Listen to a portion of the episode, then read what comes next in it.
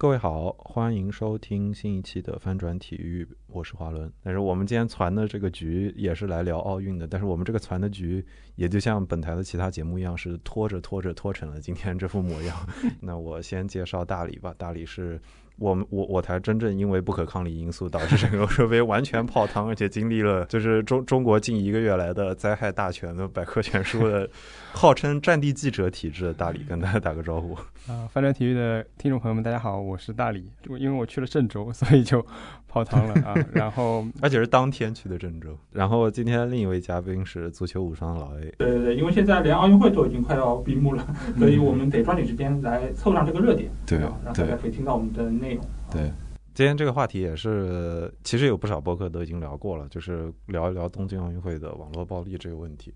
在这之前，还是要列一下，就大家有的人有可能听过隔壁的《从球说起》这个节目，已经聊过一期关于暴力，他们应该是。几个节目中出的最早的一个，他们在大概七月底就出这一集了。当时我听的时候，我就觉得，嗯，他们这个效率还挺高的。但是后来发现，还是有很多内容每天都在推陈出新。嗯，老 A 的那期节目应该是后来，就是在他之后，他们晚了一天大概。哦哦。然后你你那期是多长来着？你做？我大概是二十多分钟。OK，对也是，我觉得也形态上也是。呃，我因为我今天听了就是从头说起，呃，他们那期节目，然后我觉得其实里面说到的那个点，其实。还蛮像的，尽管我之前我不知道他们说说这个内容，他们话题选择，嗯，但是显然我们在这个事情上的意见，包括选择这个素材，包括最后输出的观点，其实都是比较相似的，嗯嗯，对对，所以大家就作为播客，可能这个三观都还是比较一致一点吧，我觉得。对，然后还有就是那个肖申做的那一集，就是他是他那个叫肖说体育，对吧？是在 QQ 音乐上还是在小宇宙上都能找到的一个节目。那期节目，老爷，你是说你觉得他的观点是有一点不一样，对吗？就跟嗯，因因为其实说实话，我也分不太清楚它里面的主持人和笑声他这两个人的声音到底是谁说的那句话，让我觉得有一点就是不太赞同啊。但当然，这个我我觉得我们可以待会儿来讨论这个问题。但是我今天又是把那个节目重新翻出来，又重新听了一遍，因为我答应你们要把这个 听完。对，但是我后来觉得他中间还是有一些观点，我觉得是认同的。但是我当然，他作为职业的这个媒体人或者说是体育从业人员，他的一些观点，我觉得还是比较站在官方的一个立场上来看这个问题。嗯嗯，行，但反正。现有的这个三期节目都可以算是推荐给大家做一个补充吧。他们可能是有的是在时下当下刚发生的时候做出的评论，有的是就是呃，可能像老 A 说的是作为站在一点官方一点的态度去看这件事的。然后。今天这期节目的形式，就是导致我们这个提纲拉得非常的长，所以刚刚才有了老 A 刚刚说的，他想要把这集录好一点，因为要对得起这份恨不得有两三页纸的，就是而且每一条都是就一个新内容的一个提纲。就是我我也是受到了最近看到的一系列节目的启发，他们叫过刊，是小宇宙上可以找到的一个。应该是几个娱乐行业出身的老编辑做的节目，我我的判断是这样。如果如果，但不是说他们年龄老，就是 资历老的这么一个编辑的节目。然后他们最近做了三集，就是关于就是内地的这个娱乐行业的底线的坍塌，我觉得非常非常精彩。然后他的。亮点之一是它每集，它比如说如果是三个元素或者四个元素，它会列出四个字的这个小标题，然后后面补充七个字的解释。比如说这个叫“八卦来了，婚丧嫁娶塌房路”，或者是这个偶像失格“你的成功源自谁”，对吧？很朗朗上口，听起来就很 catchy，对吧？所以。嗯，我我我我今天就借鉴了这个系列，但是在此之前也推荐大家去听一下郭刊的这三集，我觉得非常非常的精彩，内容非常非常丰富。希望我们这集也勉强能做出一点效果，追上人家的车尾灯啊！你们这个标题都写的有点章回集小说的意思。对对对对对对对，这个向人致敬，向人致敬。所以所以，呃，今天这个系列的这个。一共是总结了七点啊，但我没有把它当做什么 top 一二三四五六七来做，我只是列着列着发现话题实在是太多了，甚至是随着时间线推进都很多，所以我就就是先从第一个开始吧。我们第一个叫做代理战争，体育暴力日日新。这个说法就是意思是说，就是我们今天要聊这个东京奥运的网络暴力，但实际上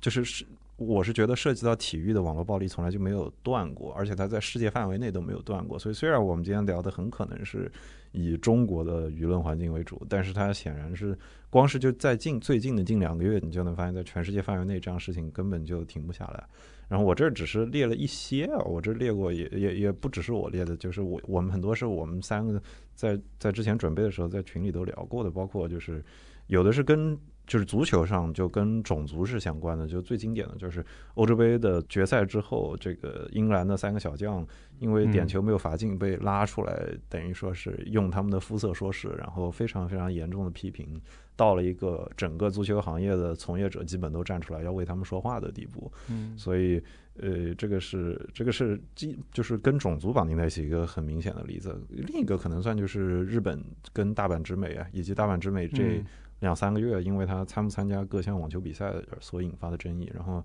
因为他是日裔跟跟所谓的国内说黑人跟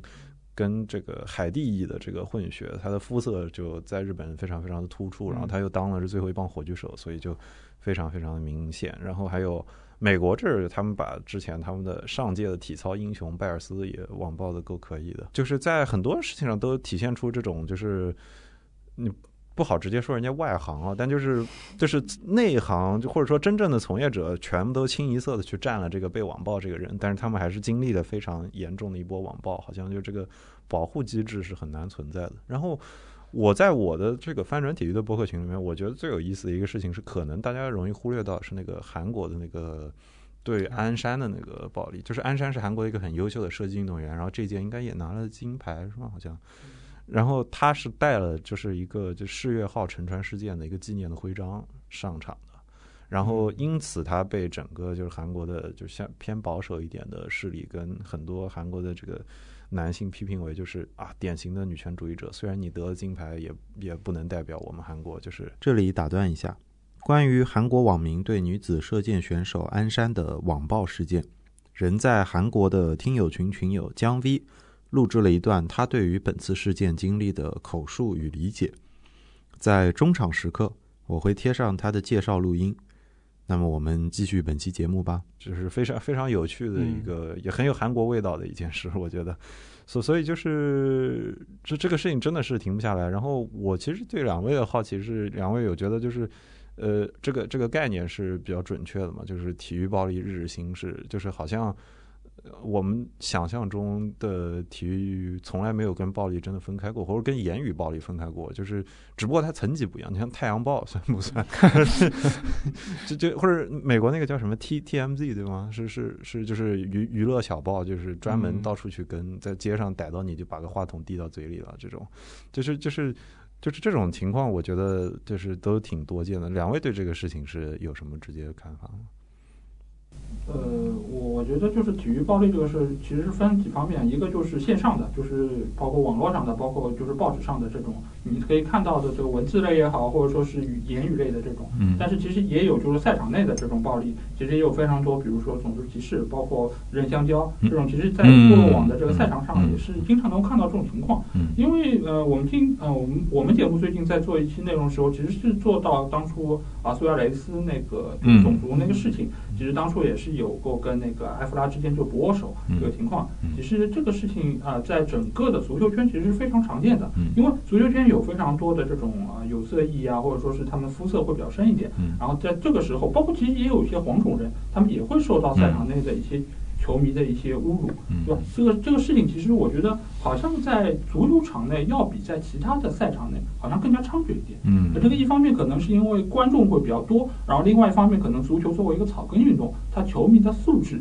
本身可能也是有一些些的问题在中间。嗯，呃，然后再加上现在其实你们如果看英超的话，每每一场比赛的开始都会有一个下跪的动作，对于就是黑命贵的这么一个对 George Floyd 一个一个倡议。对。但是呢，其实我最近又看到有非常多的一些黑人球员，其实他们对这个事情其实是非常不以为然。包对下跪这件事，对对对，因为他们觉得这是一个非常可能形式主义的一个事儿，他觉得跪并不改变任何问题，而且你也可以看到跪的这一年，嗯，然后似乎也没有就是改变任何的有任何好转吧。然后包括其实呃最近的一个新闻说，英超在今年的这个赛季仍然会采用下跪这个动作，然后这个时候就有多名球员站出来说我们是不会的。嗯。呃，比如说像以前水晶宫的扎哈，他本身就是个黑人英格兰球员，嗯，包括还有这次那个布拉德福德的那个前锋，他其实也是最近说我们是不会的，这个事情没有任何意义。包括其实这一次在欧洲杯的时候，我不知道你们记不记得，就是意大利有一场比赛，整个意大利队都没有跪。然后我在一期节目中，我其实也说到了这个观点，我说啊，如果你们觉得这个事情是没有用的，不跪。我觉得也很有勇气，因为这个作为一个政治正确的事情，你如果可以有勇气去反对，或者说你甚至说这个东西就是没有任何用处的，就那我觉得这个本身也是很值得鼓励的一件事情。而且你要知道，在西方这个事情，你如果一旦真的是开了头，会有很多保守的人，他们会来那边抨击说，你怎么可以说这件事情是非常没有必要的？尽管。每个人都知道，这就是一件非常就是表面形式的东西。嗯而且这个事情，甚至于在我们群里也有很多人说“一屋不扫，何以扫天下”。你连跪都不愿意跪，你怎么能够在这件事情上做出改变呢？对，所以这个其实我觉得，不管是东方还是西方，或者说我们本身作为一个黄种人，可能在别人的眼里也是有一点点有色的什么感觉。但是其实争论还是无处不在吧。嗯嗯，我是刚刚在想，当然，呃，华伦最后修正到了，比如说言语暴力啊什么的，但其实。对于体育来说，呃，暴力其实，我觉得一定程度上也是因为体育的这个竞技啊，以及这个跟跟这个身体的关联吧。我觉得它跟暴力是还是有一定一一经常是有一定的联系的，能够激起人们的荷尔蒙的这种冲动。我觉得。那远一点来说的话，比如说，这就是说，有一些暴力事件，它背后都会有它不同的种种的原因啊，复杂的原因在里面。当然，我们今天可能讨论的就是这当中的原因会是怎么样子的，呃，多多重性。那比如说，过去哥伦比亚的后卫，当他打入乌龙球之后，他回国他会直接被杀掉。嗯啊，对，这个这这这样的事情当然是就是可能是暴力的顶顶峰了，顶端了。那么互联网给我们带来的可能就是说，第一，呃，更下沉了。然后更便捷了，我们所有的人都可以参与在里面，因为毕竟你说这个杀人这样的事情，当然肯定是比较极端的。但是你在网上打字这个事情，就是无论是成本还是花费的时间来说，都是更小的。对，所以我觉得这日日新说的也很对，就是技术也好，或者说这个门槛的变化也好，给我们的每个人的心理以及我们每个人的参与方式都带来的变化。嗯。对对，就这这两天看到这个延伸，就是就是巴萨球迷在那个场外写梅西是叛徒这件事，这个是我觉得最就是上升到了一个新的高度，就是它明显是不合理的。我我可以我相信九成九的巴萨球迷都不同意这种观点，但是它会以一个非常突出的形式出现，它就是就是当你允许所有声音都存在，而且不停的在你耳边去围绕的时候，就是会。因为因为体育有这个号称这个代理战争这个概念嘛，我用了这个就是所谓的 proxy war 这个概念，就是世界范围内国与国之间会在用第三种方式去斗争。但是有时候有很多人对体育场的理解就是说，这个是把场下的不必要的斗争放到场上去，然后把大家把荷尔蒙宣泄宣泄掉。嗯，那我觉得可能就像大力刚刚说的，他他确确确确实实一直是有这种冲突。我移到这个今天这个第二点吧，第二点就是民族大旗。立场问题大过天，这个就是为什么我这个标题我是故意的，因为你很明确的看到了这一届上面有很多，尤其是涉及到这个日本选手的这个。尤其是当他已经不理性到，就是他是在越过体育规则去批评日本选手的时候，如果你不跟着的话，会收到一句常见回复，叫做“这就是立场问题”。这是立场问题，怎么可以这样呢？就是所所以，我觉得这非常有意思，就是好像这个立场问题已经可以被放到无限大，而且他搬出来就像一个盾牌一样，就是非常非常的好用。那这届这两个人，我感觉已经也也是被讨论的很彻底了，就是桥本大辉作为。日本男队的这个体操的选手，他的这个落脚的这个位置，嗯，他引发了好几个暴力的事件。就是官媒带头之后，不仅是就是你你你只要对桥本大辉不做完全负面的批评，你不管是个人还是机构都会被冲，就是腾讯体育在微博上都会被冲这件事，就是完全超出了我的想象。而且他是他大概是在给发出之后半个小时还是一个小时就删了自己原来标题，还出来致歉。但你看一下他的标题，就是说什么肖若腾输给日本天才，然后所有对他的针对的批评全都是什么？你怎么能称日本人为天才？这个这个这个，我我觉得已经上升到了一种就是完全不知道逻辑为何物，就是。我我我真的不知道怎么点评，没有没有任何好点评的这么一个程度在。那这是桥本大辉这个事情就非常的明显，然后还有就是伊藤美诚啊，伊藤美诚也是一样莫须有的情况，就是如果跟刚刚腾讯那个标题一样，就是你既不可以称日本人为天才，也不可以允许日本运动员笑，你只要他笑了，就是他就是不对的。这这这种都都是就是让你觉得这届上面，尤其是他很特殊，我们在东京办奥运会，你也不知道是不是。有人觉得，因为在东京办奥运会，所以一定要把这个问题拿出来捶打一下。但是，我是觉得这两个事件都对我来说有着非常大的震撼。但是，我觉得这次大家的反应多少还是有点过激的。你你们俩有看到什么明显？你们觉得就是特别能体现这次这个民族大旗跟这个立场问题的这种，就是比较明显的乱象？就是它明显是不对的，但是它却被放得如此之大，尤其是曾经在一段时间内达到过一个高峰。比如说有一张图，我不知道你们有没有看到，那图上面写的是，好像是说仇恨日本吧，是每一个中国人的出场设置。嗯，如果你没有，你就是残次品。你就是残次品是吧？对。而且这张图流传还挺广的，但问题是，比如说一年半以前疫情刚刚开始的时候，我们还在日月同天，这会儿就不共戴天了，你知道吗？对对对对对对对，送疫苗跟送口罩时候是日月同天。对呀。我觉得有一个让我非常看不下去的做法，就是你你评评论他场内表现什么都可以，但是就是这种像第八出征式的行为再次出现，而且是大量的在伊藤美诚跟桥本大辉的社媒下面去评论这件事，让我觉得荒谬到了一个程度，就是就是因为因为 Instagram 是允许你看那个就 mentioned by 那种 tag，就是你看到谁提到了你，然后那两天他提到了你，下面就刷了大概几百上千条。全都是就是中文的，或者是应用机翻的中翻日的，就是我都没有办法把那些话说出来，因为它真的就是很纯很纯的生殖器官的重复的脏话。我我不知道是怎怎么去评价这件事。嗯，我觉得先先说一个题外话吧，因为就是我的那一期短评发出来之后啊，就是其实你也知道，就是这是一个新专辑，所以听的人非常少。嗯。但是呢，我收到了一条回复。嗯。这个回复其实我觉得某种程度上有点代表我们国人某些国人的一个意见。他的说法就是，不管怎么说，我觉得你是小日本派来的。就他他对于我的评价说，因为我我对他其实呃这句话里面我接收到两个信息，一个信息就是不管怎么说，就是可能他已经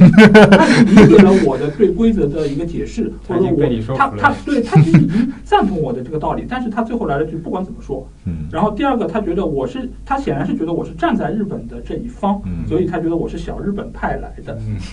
所以我就从短短一句话我已经看出啊，就是他已经把自己预设到那个立场，所以任何的。和这个立场所相悖的一个观点，在他看来，全部都是可能敌对分子，或者甚至是特务 这种样的一个一个情况。对。但其实，我觉得在桥本大辉和伊藤美诚这件事情之前，其实，在很早，我觉得在这次奥运会开始的时候，这个现象其实就已经有所体现。就比如说那个开幕式，那个开幕式其实就什么阴间的那个形象。其实，如果是你对一个呃，就是外国文化。不是很了解，或者说你可能对方来跳一个土著的这种东西，你并不了解这个东西，你可能觉得啊，就没见过，很新奇，那大家也可能就看个乐呵就过了。但是对于日本来说，我觉得我们从一开始看他们任何东西，其实都已经是带着有色眼镜来看这个事情。从一开始，比如说各种各样的负面消息出来啊，我们也不会说是去辨一下真伪，或者说我们觉得这个事情是不是合理。就就从逻辑上来说，是不是合理？我们不会有人去在乎这个事情。这个扩散的效率啊，我觉得要比其他所有其他可能国家相关的消息都要更快、更迅猛，到达每一个人的可能朋友圈的那个终端。对对，而且就是立场那个，就涉及到日本那个问题，就是实际上很多时候他那个评论就是就是不只是这届东京奥运会，可能我觉得一直以来就是这样。我我自己有个很亲身例子，是当年我还我还没有回国的时候，我在有一次在 YouTube 上面我搜，就是就是现在日本不是有几个球那个篮球运动员在 NBA 打球嘛，然后有两个，而且他们都打得还不错，一个是首发甚至有准全明星的水平，一个是就是也也能从一个就是转正的合同拿到一个比较。固定的出场时间的选手，这个就是一位是混血的这八村，另一位就是纯正的这个不一定纯正啊，就是日本的选手，这个渡这个这个渡边雄太。然后渡边雄太当时大概我那次看他视频的时候是四五年前，他是刚被 NBA 选中，他是大概二轮末，然后他他大概是打他打夏季联赛的集锦，然后我记得我是在他的一个视频下面，是一个中国人剪出来视频，所以是中文的环境，然后我说我觉得说。那个时候我就觉得他表现可能会比周琦更好，然后电宇航距离他其实差的还是挺远的。然后我就在底下收到了轮番的，你就是日本派来的，你就是什么什么。就是你知道这件事最好笑的什么？就是后来周琦被网暴了一遍，被中国人网暴了一遍。就周琦因为他那个对波兰的传球失误被轮过来网暴一遍，然后周琦成为了波兰人。你是这波兰派来的？对，所所所所所以就是好像当初那个人为了保护他骂的那个人也被开除出了中国籍，然后再回头看那次我被骂的时候就觉得很好笑，而且事实证明就是经过了几年之后。渡边是真正，就他现在的对他的风评已经变成了，虽然我很酸，但是我很羡慕，因为他真的就是每年一步一个脚印的，你看到他数据有一点上涨，一点上涨，然后到他今年已经是很稳定的，他他在奥运会的表现也还可以，就是就是就是当时我就很受震撼，就哦，原来是这这样也不行，我我不我可以。很负责任说，我没有任何说啊，渡边这是我的偶像啊，什么日本球员就是厉害啊，这这种评论完全没有的。我就是说，我觉得当时在当时看，因为那个时候丁彦宇航的伤势已经很有问题了，然后周琦的表现也就是大家都看到出都出不了场的情况，然后我就觉得他就是比不上渡边了。但是好像这个你知道，在粉圈里面，你这个叫拉踩，你知道吗？就捧了一个，批评了一另一个，就是你把。日本选手拉起来，然后把中国选手踩下去，你这叫一拉一踩的行为，这是非常犯忌讳的，你知道吗？你可以说他，甚至你可以说他好，但你也不能说中国球员差，嗯，这是他们的思维。OK，OK，学学学习了，学习了。对，没想到我还能在这里普及 普及这样的知识。对，对，对，所以，所以我我我当时就就就很受震撼。那可能我是觉得日本涉及到日本这件事情，是是导致这个立场问题大过天的这件事。只要是日本，就一定是就是不行，或者是他一定不能赞扬他。但是这届我觉得本身啊，我我要公平起见说，就是确确实实奥运会就是这样，就是就大家讨论烂了，说说民族问题就一定是很敏锐的，就是而且它一定是民族主义的相互的碰撞，可能在这一届变得格外的明显。但是也有的时候，大家对日本奥运的批评也是对的，就是那个俄罗斯艺术体操那个事情，包括这次马术的那个事情，你们你们看到吗？就是说那个马术的赛场的。那个障碍设置的非常的滑稽，他的障碍的赛场画的那种就是比较怪异的那种相扑选手的形象，然后把马吓到了。对，我有看到说马不肯去跳。对对，就就就这些，我我觉得是可以的，就是客观来说它是是不行的。但是你能感受到吧？就是不管是就是俄罗斯的那个艺术体操的人站出来骂的时候，也也是就是好像。通过这件事透过去，好像隔壁也对这届奥运会也有这么大的宣勇的情绪。其实他们应该更冤枉一些，因为俄罗斯这届连那个名字都不能出嘛，就是 ROC 都是俄罗斯代表队。因为俄罗斯情况应该更复杂一些，他的很多运动员都是那种现在也不是什么举国体制支持之类这种。对，所所以就是，哎，这件事大理下面标了那个艺术体操的这个事情，是因为你发的这个链接啊，我。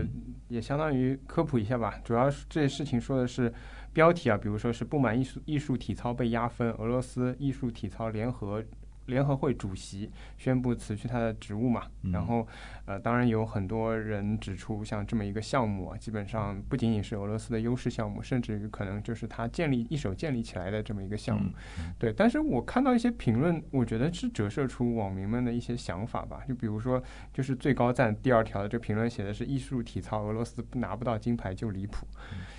就是我觉得大家这一次整个包括说讨论网暴也好，讨论。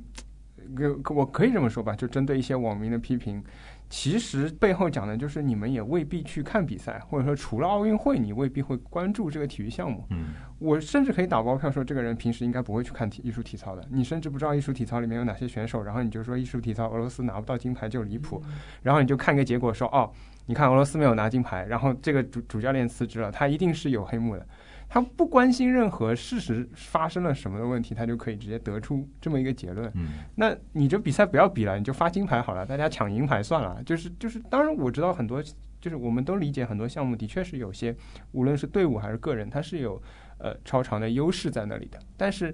体育包括竞技的魅力就在于你还是要去比嘛，万一你可以。这个实现梦想，打败他们呢，对不对？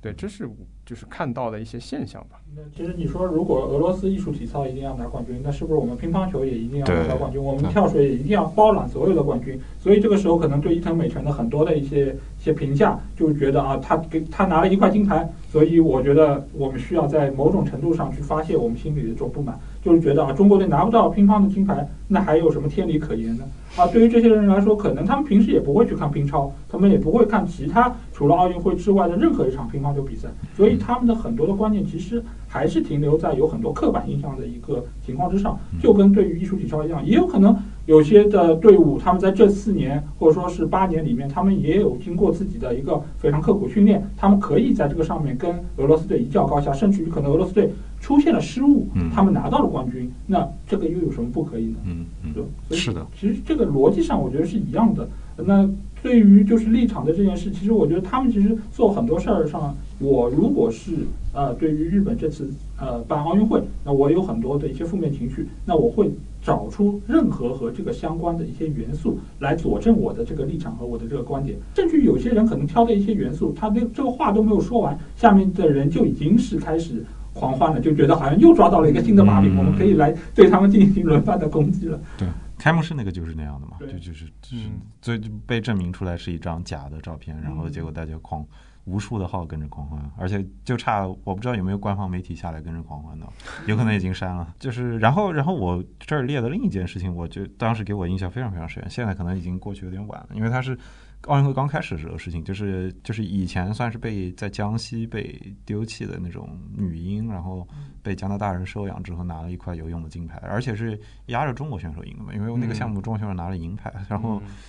就光是描述这件事 就可可以想象它会变得非常非常的敏感。对我来说，我可能是要反复的去提醒自己的一件事是，国内的相当多数人对于弃婴这件事不够熟悉，就是就是就是。我我不知道能不能展开这件事，但是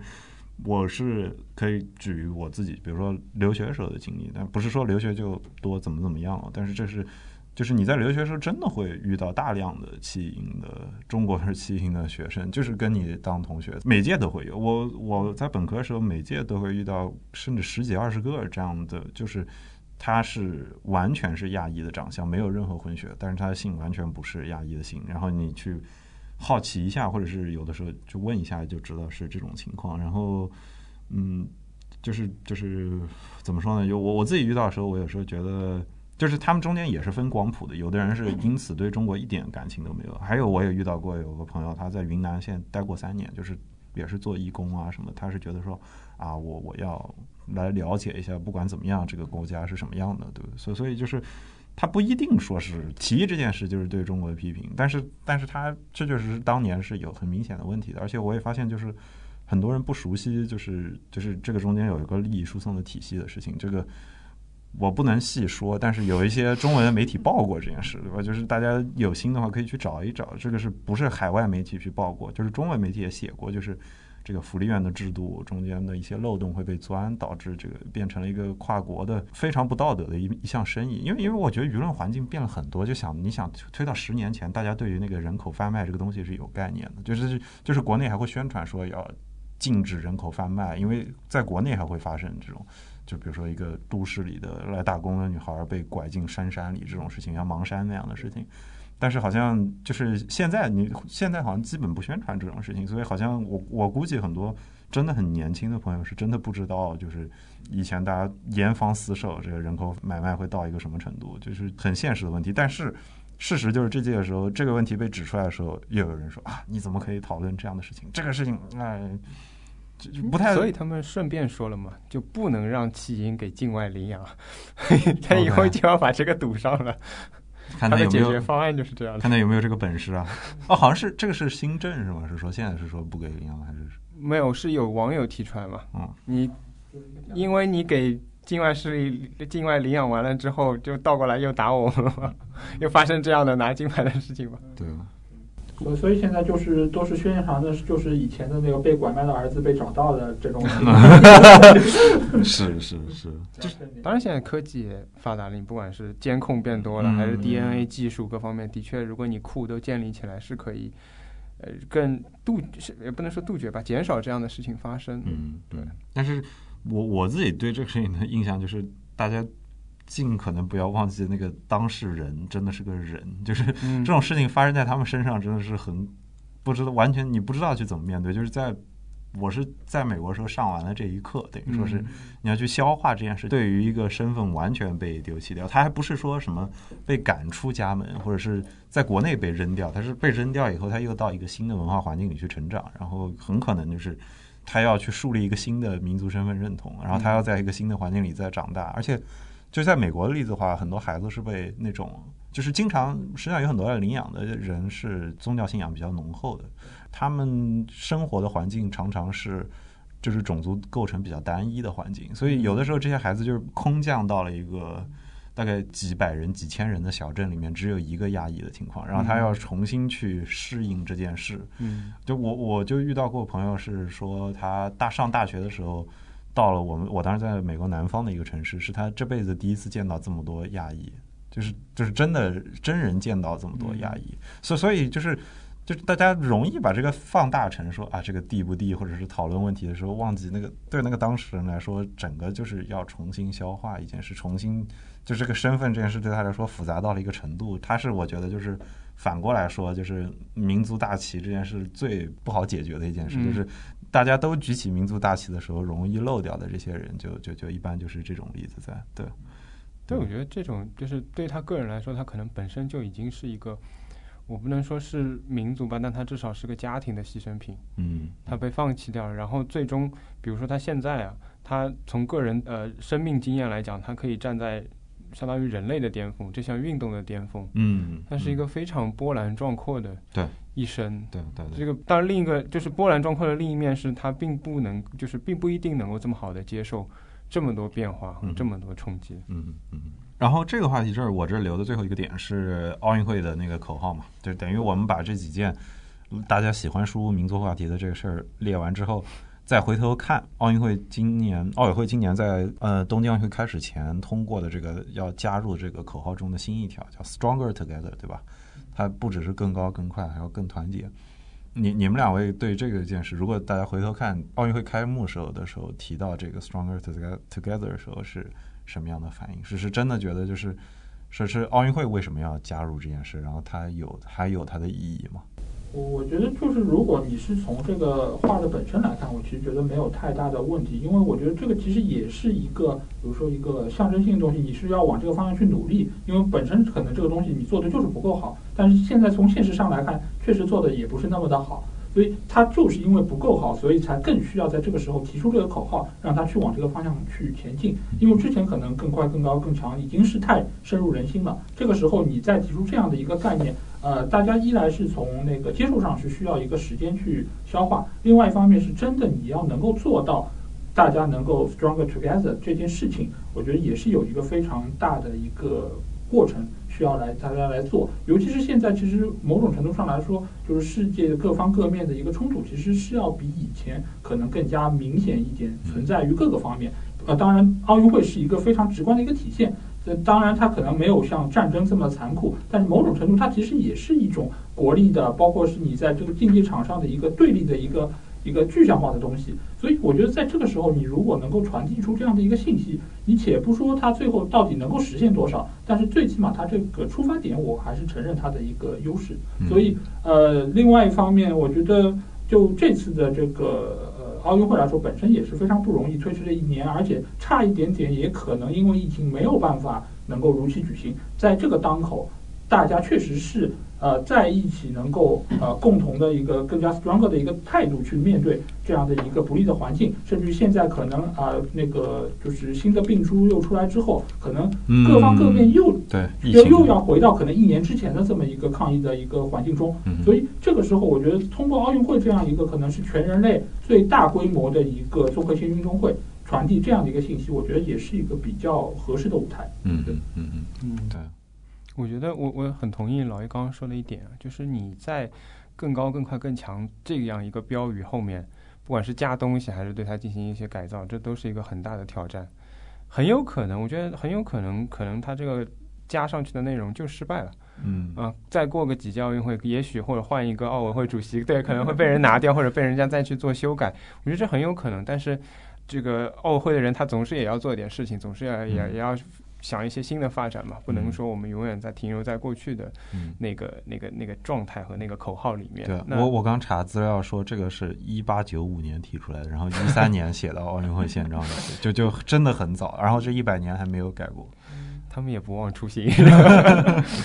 对 对，所以。对，我觉得口号是这样。那我我是想分享一下，就昨天我看到我的，我自己看到的一条朋友圈嘛，朋友圈里面我学长发了一条，应应该是一个马拉松的比赛嘛，他就说听到希腊国歌之后，又听到肯尼亚国歌在。奥运会闭幕式现场两次奏响，看到同一肤色马拉松的佼佼者代表不同的国家拿到奖牌，他觉得有一种感动涌上心头嘛。世界的大同，文明的体面。我觉得这当中有一个可以说，也可以说是矛盾，但是恰恰是可能奥运会希望。去调和的事情，就是你当然每一个获胜者都是代表你的国家，国旗升起，然后国歌奏响。但是反过来，这背后的每一个个人，不管是我们刚刚讲到的啊，像弃婴，他的身份认同本身就是一个很复杂的事情；还有像比如说世界各地都会出现的像难民也好，或者甚至就简单的移民也好，其实这些背后对于个体来说就是有这样的需要调和的地方，它不仅仅是一个民族主义的。地方，对我觉得你刚刚说的很好，就是他，因为我们要关注到这些人，他是人。嗯，我我开头的时候，我对这个口号其实有两个想法，一个是，就是我不知道你们清不清楚这件事，在第一届奥运会的时候，就是第一届奥运会的时候是有就是混国籍的参赛队的，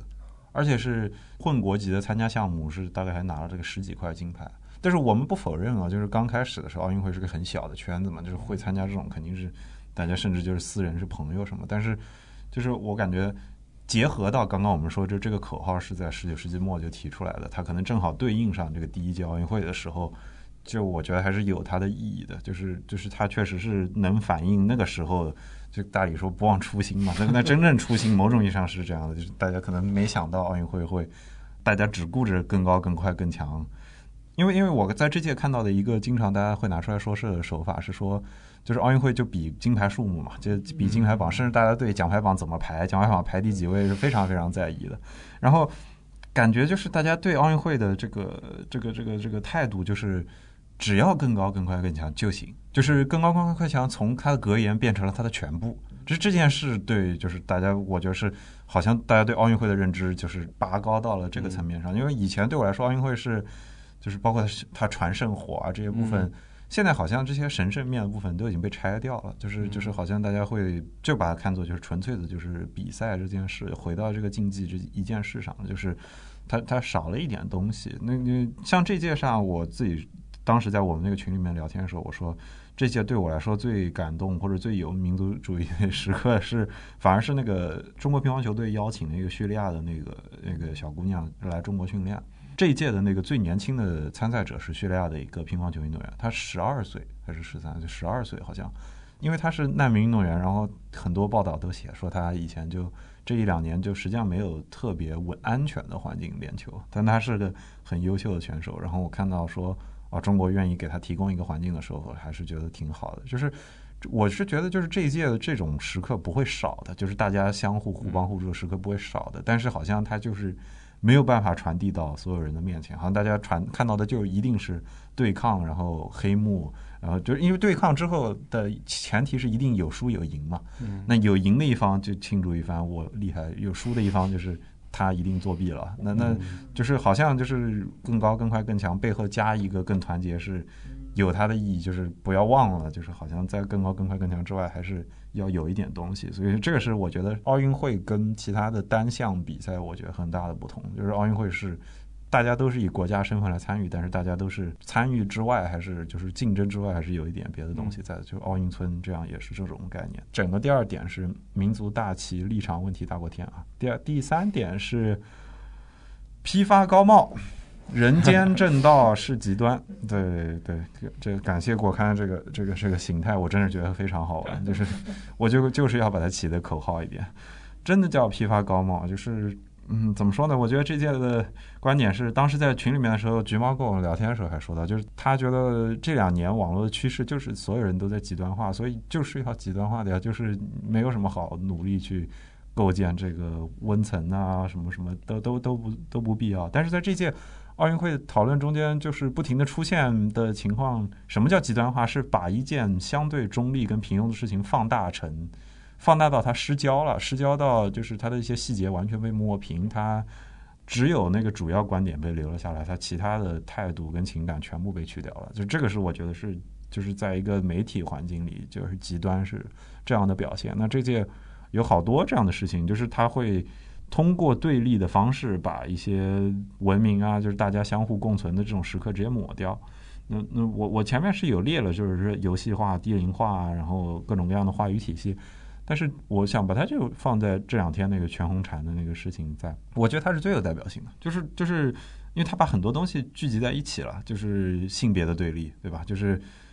它跟前面那个鞍山的世界是一样的，就是经常有人说中国跟韩国都有那个男女的性别对立的这个问题在，但是全红婵的这个事情这两天出的那个新的延伸是说什么？他的老家把他给他在宗祠里开辟了牌位的这个是什么把他放了进去之类的，但是这条新闻本身就是已经很值得吐槽了。但是这条新闻被放出来之后呢，就是又可以看到，就好像大家对他又要解读一番，然后这个解读又一定要把这个男女这个搞对立起来，就怎么说我我只能说就是我其实很有点担心这个小姑娘，这是我的感受，就是。我当时跟朋友一起看这一届的时候，他的感受就是说，这跳水队的这届的选手都很奶，就是就是都很软萌这种。然后，但是你就担心这些姑娘经历这种事情，她们最好就别经历好了。就就上届傅傅园慧是上届成名吗？还是游泳？他是在哪？他是在世锦赛上成名还是？他好像是上届，好像是上届吧，就什么洪荒之力啦，什么拿了铜牌，哎呀，我游到铜牌了，什么？他后来都经历了这么多的事情，就是上这个上那个的，就其实极端最容易撕裂的是一个人，我不知道你们俩同不同意啊？就是就是就是当事人他被极端，就是对他来说是一个非常非常大的冲击，就好像尤其是女性的运动员看到了很多这种打着女性的旗号去吃女性的现象出现，就是一边说我们要。看我们这个女性多了不起，另一边是把一些女性运动员逼到了一个他们被迫要做出反应，而且任何事情都要被放大的地步，去观察他们，以至于就是最终会很严重的批评。拜尔斯就是也是差不多的情况，就是美国那个拜尔斯，就是体操上，呃，美国人已经把他捧到了一个那么高的高度，就是大家因为因为现在都很搞身份政治嘛，你就是哇，黑人运动员，然后又这么优秀，又反。肌肉这么壮，什么什么，就是好像他就是打破了一切的这个这个这个刻板的印象。然后，然后你把他捧得那么高，这届一下子就让他摔下来。所以我现在非常警惕任何形式的，你就是吹我都很警惕。就是他就是赢了一块金牌，好了，没有别的事情，祝贺他没了。我不要什么，我不想听什么哇，这这个拯救了什么什么，或者是 代表了我们这个群体站起来了，我不想听。对对对，我不知道你们俩对这件事情是怎么看的，就是全红婵的事情也好，还是极端这件事情。我觉得这件事情其实还蛮有意思的，就是因为你现在，比如说你打开一个朋友圈或者是看个微博，其实你如果不是在极端的一个位置上，你这个内容可能都不会过滤到你面前，因为但凡能够到你面前的一个观点，不是往左到了极致，就是往右到了极致，中间地带可能是很大多数人都是中间地带的一个意见，但是可能那种可能有人说是和稀泥的话，或者说是比较中立的话。到到不了你面前，所以现在来说，你如果是要站队，那你一定要站到极致，否则的话，你可能就是不够啊，态度不够坚决，或者说你对于这个事情你不够有立场。那所以这个事情你会发现另外一个点就是什么？就是你去对一个东西做评价，我不知道其他方面是怎么样，但是你如果是打开我们某播客平台那个红色的，你会发现除了五星就是一星。哎，你你有没有发现这个话里有话，话里有话。对，大多数来说你会发现，就五星和一星中间的没有。即便他可能觉得你这个东西，你可能中间是有一些瑕疵，或者说你他觉得你中间有一些好的地方，他也不会给到你可能说三星或者两星这样的一个打分，非常非常少，甚至于他可能不会细细品味到你这个中间可能哪一些是对，哪些是错的，他没有那么多的精力来给你来来来提出他的意见。嗯，但这件事情我觉得放到网上更是如此，因为大家在一个非常快的一个速度。在看到这个消息的时候，他对于情绪上的一个反应其实是非常直接的。嗯，所以这个时候他给到你的一个意见就是对或者不对，他没有一个中间的灰色的一个地带给给你缓冲，或者说他也觉得我如果是要说一个灰色的意见，那还不如不说。那我到底是什么意见呢？对吧？所以我觉得这个也是这一次奥运会这么多的一些网络暴力会出现一个非常重要的原因，就是我要做我就做到极致。对，可能他们也觉得这个很符合奥运会的一个态度，更高、更快、更强、更极端。对，呃，可能背后还有一个问题，就是说，大多数人可能就是我们平时会说的沉默的大多数。嗯，他不管是发声也好，还是看帖子也好，他可能划过就看过了，嗯，对吧？但是更极端的，或者说更出挑的，就是那些语不惊人死不休，然后让你看到的是，哎呀。这个事情原来是这样啊，背后有什么惊天秘密？然后就啊，不仅自己看，还去转发给别人，你也看看，这里有个瓜，你也吃一下。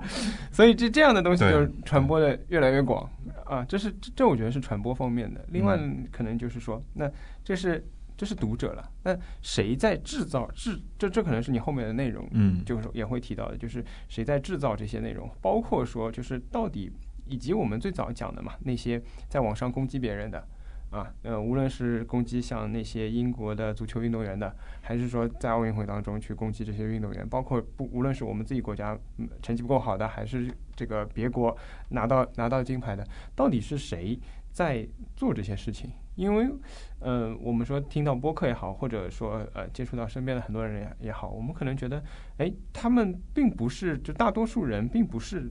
就是这样的价值观，嗯，或者说他们不会去做这样的事情。那这些网络上的这些发声，到底是从哪里来的？我觉得这个可能是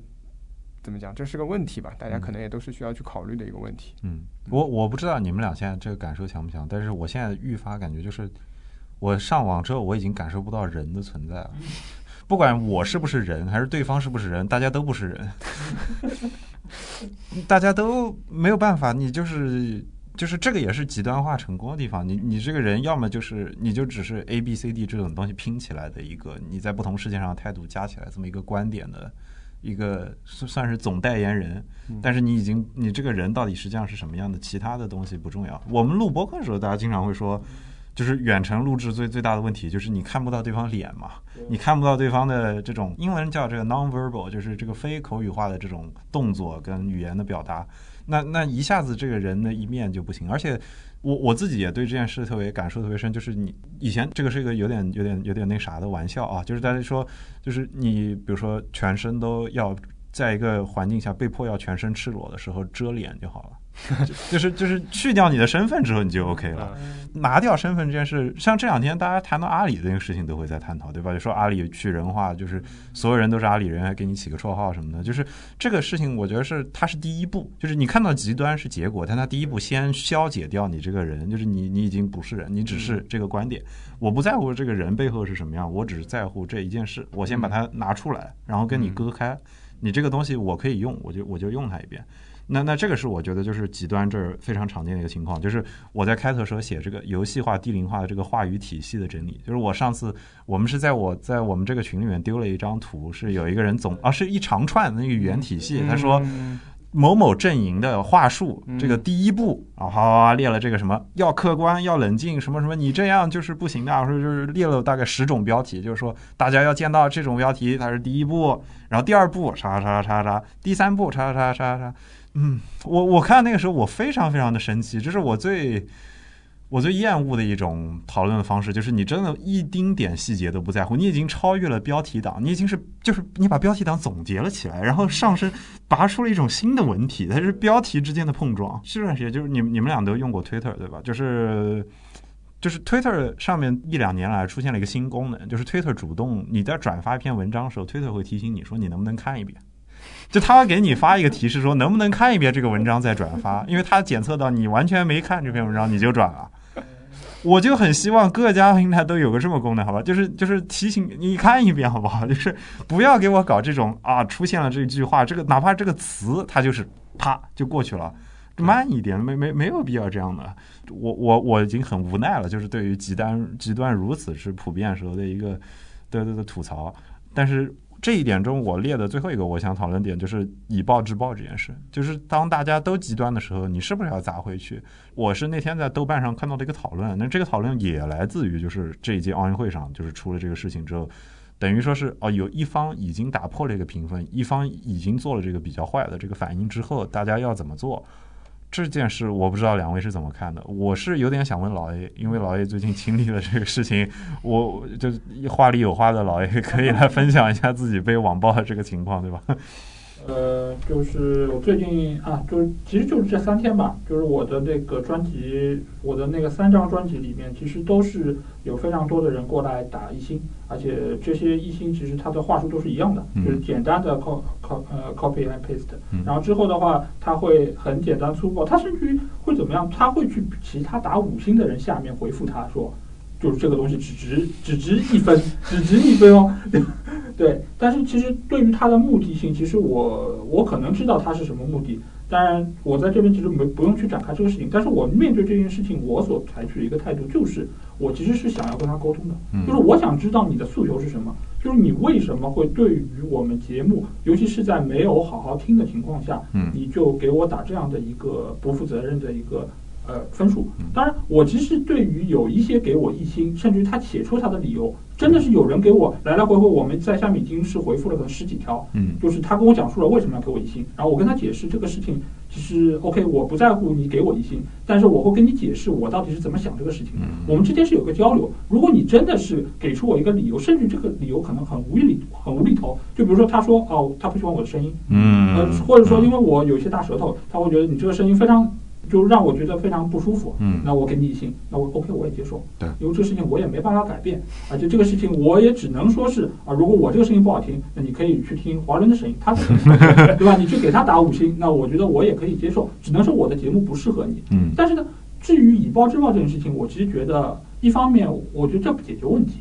呃，因为你以暴制暴的话，我对于他嗯言语相向。然后回头他去投诉我，那其实对我来说我也没有任何好处，而且我一我一直其实也很赞同一个观点，就是狗咬你，你为什么要去咬狗这个事情？其实我觉得这个事情你没有必要去把你拉到跟他一样的程度，因为这个时候他打给你一星搂的不是我，搂的是他，所以我如果再去跟他言语相向，甚至我跟他胡搅蛮缠，那。其实我的分数就真的成了一星了。嗯，那我为什么要把自己降格到这个程度？还有就是，我对于我节目的一个质量，我自己是有一个评判标准的。如果你的你的意见确实是很有道理，或者说从我的层面确实是我没做到，那我觉得我会听取你的意见，做出我的改变。但如果你说的事情本身就是没有道理或者胡搅蛮缠的，那我自然不会予以理睬。嗯，所以在这件事情上，我觉得以暴制暴绝对不是一个。有效率的方式。嗯，如果你觉得这件事情它对你才，呃，对你产生了不公的一个结果，嗯，那你应该给到一个权威机构，让他们去来评判，嗯，到底谁是对的。因为奥运会它是有这样的一个裁判委员会，然后包括像各个平台，他们也有自己的一个审核机制。嗯，我觉得这个应该是更好的。但我想问的是，你跟他沟通下来，也不一定是一个这这次事件的这么具体的人啊，遇到这样的事情沟通下来会有效果吗？啊，首先这个人他拒绝跟我沟通。其实这个其实我也很困扰，就是因为他把我拉黑了嘛，所以我对他的所有的私信啊各方面他都是收不到的，所以他采取的是拒绝跟我沟通。那在这件事情上，但是我不会去骂他，我也不会用我的方式去实施我的报复。嗯啊，那我就是我也把他拉黑，就是你拒绝跟我沟通，那我就不跟你沟通。那这件事情就到此为止。他到什么时候呃收手，或者说他觉得是时候。呃，move on 了，那我可能就嗯，就就过去了。嗯，对，所以我就是我是觉得这个问题的困境吧，可能就在这里，就是对方可能会因为种种原因不跟你沟通，甚至于因为他。之所以他能做出这么极端的行为，啊，一定程度上他的逻辑、他的行事方式已经没有什么沟通的可能性了。再加上，比如说我们前面第二点的时候有讲到，比如说像民族大旗这样的盾牌，啊，如果他能，他又又找到了一些，就是对于播客节目可能还是小事，但对于整个奥运会来说，啊，这样的网暴情况来说，他可能找到了一些他所认为的道德制高点的一些地方，那么他不仅是拒绝沟通的。甚至于说，那我当然我也不赞同以暴制暴，因为我觉得这个是无效的。嗯，但是可能的确，我觉得没有什么特别好的办法。我们换个角度来讲，比如说这个伊藤美诚，他看到这么多评论，他能怎么办呢？他也不能怎么办。就像老爷说的，只能等你们都目忘了，可能过个。不知道三个礼拜热热点过去了，大家对奥运会也没什么兴趣了，他的评论区也就干净了。也许是这样，但是下次大赛可能大家还会冲过去骂他。嗯，没有办法，我觉得可能只是现状是这样子。其实我想到，就是因为奥运会嘛，就是最近也有很多人拿出就是以前慕尼黑事件这个事儿。其实就是他们去劫持以色列的那个运动员，然后对他们全部枪杀，其实为了就是呃那个巴以的这个问题。对对。其实这件事情其实某种程度上也就是以暴制暴的一个不断的死循环下去。这个问题到现在来说没有办法解决的一个最主要的问题就是你搞不清楚谁是施暴者。嗯。对，所以你如果以暴制暴的话，你一旦开了这个头，你后面想要收手，你必须要付出可能数百倍的一个成本才能终结这一切。但这个事情在我们看来好像。你与其说事后再去补救，还不如不要让这个事情发生。对对，然后我我之前就是伊藤美诚，我们暂且可以姑且认为他没有对这一切的网暴行为做出回复，他可以作为 这一端的例子，对吧？因为其实反例在体育界也是有的，尤其跟中国直接相关的是有的。就是之前那个博古特跟中国人民的，我我不知道你们俩熟不熟，就是篮球的澳澳大利亚篮球队那个博古特跟中国人民之间的不可，就是来来回回的斗争，对吧？就是。但是他这儿我觉得情况是什么样的？就是他看到了这一些，然后他怼回去了，然后这个怼就像刚刚老爷举的这个慕尼黑跟巴以这个事情一样，就就就是延续下去，一直到今天就不会停的，就是反正大家就吵来吵去呗，或者跟孙杨跟霍顿的情况是一样的，只不过直到有一天像孙杨跟霍顿实际上，等于是出现了。一端出现了一个巨大的问题，导致他下桌了，他没有办法再在这个这个这这两边这个没关系，这个网民还在呢，对对对，网网民还在，但是很多网民批评霍顿，他们俩都遇到过这事，因为霍顿是他的队友，那次要见美国，然后网民这次是等于孙杨这儿被基本上大家都默认了是什么情况的时候，就就变成了这样一副模样，所以我是完全同意这个情况，就暴力本身是一个循环，你一旦把这个东西打开了，它就会不停的重复下去，所以如果。你是主动的想要让他停下来，那你要么就是，就你就你就忍一忍，就是让对方就这个事情就过去，对你来说他不算什么。甚至我我认为有很多在社会上，在他想做的事情上成就很高的人，他是度过了这个阶段，他是忍了很多事情，他不止忍一件事。然后我还想补充一个，刚刚就老 A 姐这个播客具体打分这儿例子，我想到一个情况，我不知道对于这个问题有没有意义啊？就是有的平台是不支持你打星这件事的。就是你不打星，有的平台甚至都不支持你点赞或者踩。就是 Netflix 经历过这个变化嘛？就 Netflix 刚出来的时候是好像是可以打星的，如果没记错的话，后来变成了只有赞跟踩这件事。就你你如果把它看作是两个人的对话的话，你是否允许对方去主动的表达？那 YouTube 现在也是，你只能点赞跟踩嘛？那那 B 站甚至它有没有赞跟踩这个选项？我我都不是特别清楚。有赞跟踩，一键三连，一键三连吧。他他三连是点赞、收藏、投币啊？不，我的意思是点赞之后他有没有点踩？他没有点踩，好像。他是不是没有？我们都不是踩的人，好像没有踩，就是点不点赞。对，这个就是怎么说？我觉得可能是一个机制上的设置，就是就是也许站在一个设计上的角度，平台是有这个权利去做这件事，你可以把它改成。就你喜马拉雅可以把它改成，我就不允许你打一到五星。虽然他可能没有动力去做这件事，但是，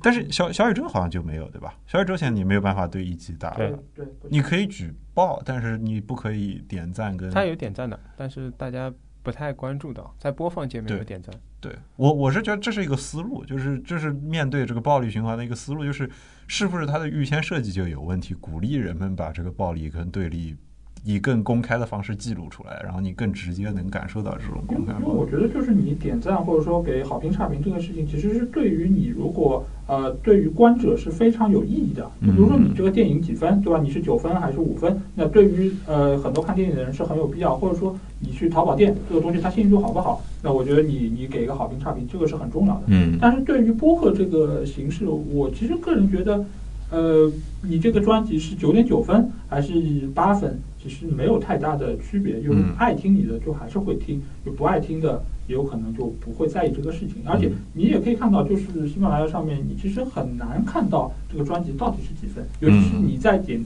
点到单条的这个声音的时候，你其实并不知道专辑是几分。所以这个东西你就给我打一星，对我来说，我本身也不是太有所谓。当然，我是一个对自身有要求的人，但是看到很多一星，我肯定不会觉得特别高兴嘛。嗯。但是，但是你如果真的是恶意的，对我来说，我可能就不会有任何的影响。嗯嗯嗯，是的，是的，对，所所以我是觉得，就是这是这是一个思路吧，因为这件事跟前面我说的那个，就是是否有脸这件事是直接相关的。就是播客恰恰就是一个播客的形态导致，就是这个节目几乎一定会有脸，就是就是你很难。把一个播客主跟他这个节目分开，甚至有人因此就我以前构思过这件事，就是播客本身是一个高度中心化的东西，你没有办法去除掉这个主播的个人的性格这件事，就主播一定跟他绑定在一起，而主播对于这个节目的输出有绝对的控制权跟解释权，在中文的环境下，当下都可以维持一个相对友善的，或者是相对来说比较温和的一个环境的一个原因，但它肯定有其他的因素在，但是我是觉得这一点也比较重要，但是就是。它的反例也很多嘛，视频也有脸啊，但是但视频其实真不一定，其实也不一定有脸。其实其实我不知道，视频相对于音频来说，不一定那个人的形象更突出，因为有的视频就人不用出声，人也完全不剪辑。但是音频的话，至少播客的形态。我能想到绝大多数大家默认播客的形态就是有一个人在说话的，不是一个纯音。但但是你不觉得就是音频的话，你基本上是看不到脸的嘛？除了我们的 Steve 老师，他会拿自己的脸做做那个视频化封面，但是大多数的播客其实封面都不是你的脸的那个。对对对对对。而你大多数你比如说打开抖音或者说是快手的话，大多数的画面其实都还是有一个人在那边，不管你是演员还是你是真的那个。直播就更加不用说了，就必须有一个人。所以你作为播客来说，你基本上能听到的是他的声音，是通过他用声音这个形式，在你脑中构建出了那个可能的样子。但其实你并你脑子里再怎么想象，你只要没见过这这个这个真人，其实他还是那个虚假的一个概念，对吧？他可以从你的声音说啊，你这个声音好听，你可能很温柔，但是可能你私底下并不这样的一个人。但是你可以通过这个，但是我觉得播客有一点好。就是你在听这个声音的时候，你其实只能掌握到一维的这么一个信息，而不像画面的时候，你能够看到样子，又能听到声音，还有各方各种各样特效。你这个时候其实很容易分心。而播客相对来说，你如果是一个能够投身到一件单一里面、一件单一事情里面的人的话，那你其实本身来说是一个相对比较能沉得下来的人。我是这么觉得播客这个形式。中场休息。让我们听一下群友姜 V 对于鞍山事件来龙去脉的介绍吧。鞍山在夺得射箭混合团体、射箭女子团体这两枚金牌后，成为东京奥运会韩国第一位双冠王。韩国网友当然反应非常热烈。这个时候，在一些男性论坛里，有人翻出鞍山社交媒体里以前发出的一些东西，里边有所谓的丑男词汇，再加上鞍山现在是短发。这些人判定鞍山一定是女权主义者，这个有点离奇的事情，经过媒体发酵，占据了网络头条，甚至有人声称要求女权主义者鞍山退回奥运会金牌。鞍山本人的社交网络里也一下子涌入各类的负面留言，甚至私信。在这样的压力下，鞍山的心理素质不一般，和她的名字一样，在射箭女子单人决赛里。倒数第二箭与俄罗斯选手同分的情况下，最后一箭射出十环，取得了射箭女子单人的金牌。随着 MeToo 运动的兴起，韩国女权运动发展非常迅速。其中一项代表性的运动叫脱束身衣运动，所以女生可以不化妆、不穿高跟鞋、剪短发。这次事件是发现鞍山设在网络里的几个词语，加上她的短发。还有他现在就读的学校是女子学校，就把女权主义者这个帽子扣在他头上了。这个起因颇为荒谬的网暴，也让大量女性网友发帖支持鞍山，在社交网络上发自己短发的照片，还有人发帖支持鞍山，加了“我是女权主义者”这个 hashtag，甚至有女性说自己受了鞍山的影响，刚刚剪了短发。在大环境厌女的韩国，性别问题是一个很容易引起争议的话题。不管你是奥运三金选手还是别人，近几年只要被卷进来这个话题，就很难清静。在韩国体育界，鞍山并不是个例。排球女选手高友敏在队里变更位置之后上场比赛，在赛中没有发挥出应有的水平，还有不少失误。赛后，网友在他的社交网络里疯狂留言。甚至还有人身攻击的私信。二零二零年七月三十一日，高优敏被发现在家自杀身亡。他的日记本里有教教练过分严格、对人际关系不和等问题，当然还有网暴。网暴让他承受了难以想象的压力，各方面的处境都很艰难。二零二零年八月，韩国出台了一项规定。关闭运动版和娱乐版的网友留言功能，在门户网站的体育新闻和艺人新闻下面不可以留言。至今，这个规定已经实施了一年，目前看来效果没有什么效果。我觉得韩国女性在运动的时候也是比较注重外表。疫情之前去的柔术馆。很多女生会在换上柔术服之后涂好口红，或者补一下眉毛之类的。我还是挺惊讶的，因为柔术训练的时候多半还是会被蹭掉的。近几年流行瑜伽、普拉提这类的运动，让很多女性都开始喜欢买瑜伽服。嗯，包括钢管舞类似的运动，大家都会在运动之前准备好非常。嗯，非常漂亮，非常比较专业的一些衣服。我个人觉得，其实有的时候不需要这么 漂亮或者专业的衣服，但是，嗯，好像除了我这个外国人，大家都会穿的非常好。我们接着讲，今天这个第四点，就是第四个口号叫“营销强国”。英雄跌倒好吃饱，这是这其实可能是我写过我觉得最成功的一个，这是这七条里我最喜欢的一个标题，就是英雄跌倒好吃饱，真的是这样，就是尤其涉及到运动这，就是这两天我在那个隔壁有一个聊文学的博客叫跳岛 FM 去串了一次台，然后讲到就是关于体育的很多写作，那关于体育写作除了新闻的报道跟非虚非虚构的写作之外，还有的可能会是一些可能文学的创作，但是围绕着体育这件事。就是有很多作家对他的批评，就是这一定是一个构造英雄的过程。就是那那我们姑且可以认为说，大家崇拜的运动形象，某种意义上一定是一个形态的英雄，对吧？那或者说，对于媒体来说，营造这个英雄这件事对他来说是有益的，是必要的，它有好处。但是我们现在看到的情况是，我觉得这届看到情况是，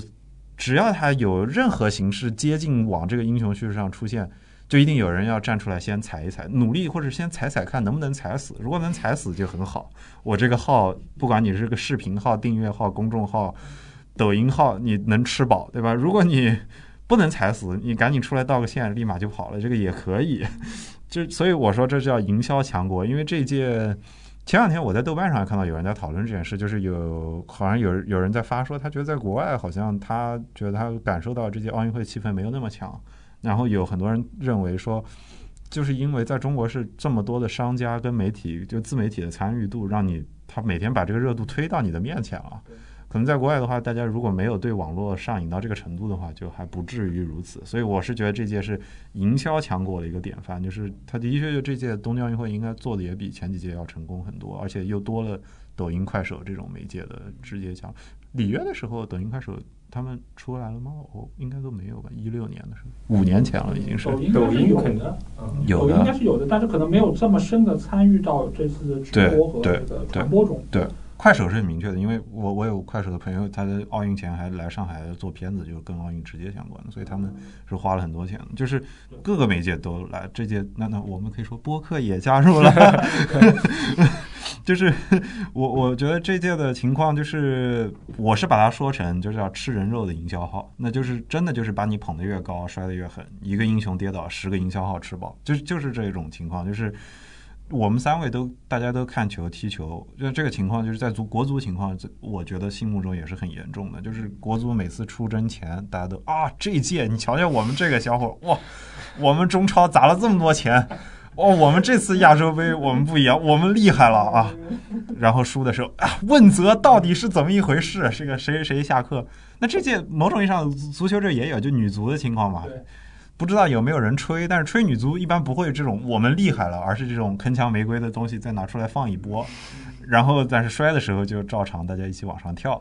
就是女足这儿，我不知道你你们俩感受是因为女足已经有点早了，在奥运会刚开始的时候，但她输的最惨，对吧？呃，对，因为因为其实我觉得他们对于就是英雄的这个让他跌倒的这个过程啊，其实就是一个什么样的过程？就是你把英雄举得越高，因为他有个势能嘛，就是你举得越高，他摔下来的时候就。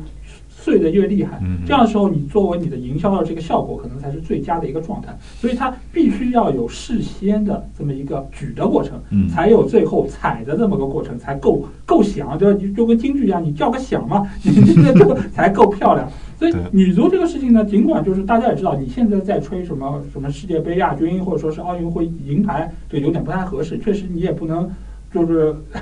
眼瞎到这个程度，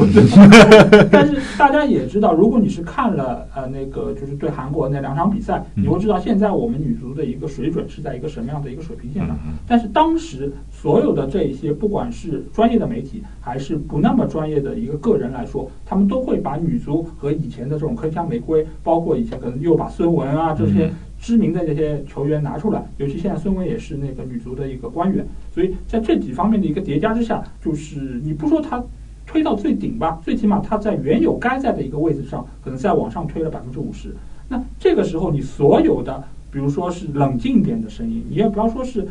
的看低那个中国女足，你但凡是冷静一点的，他们都会觉得你是。灭我国威，你怎么可以在这个时候？而且我们女足又是如此一个具有传统的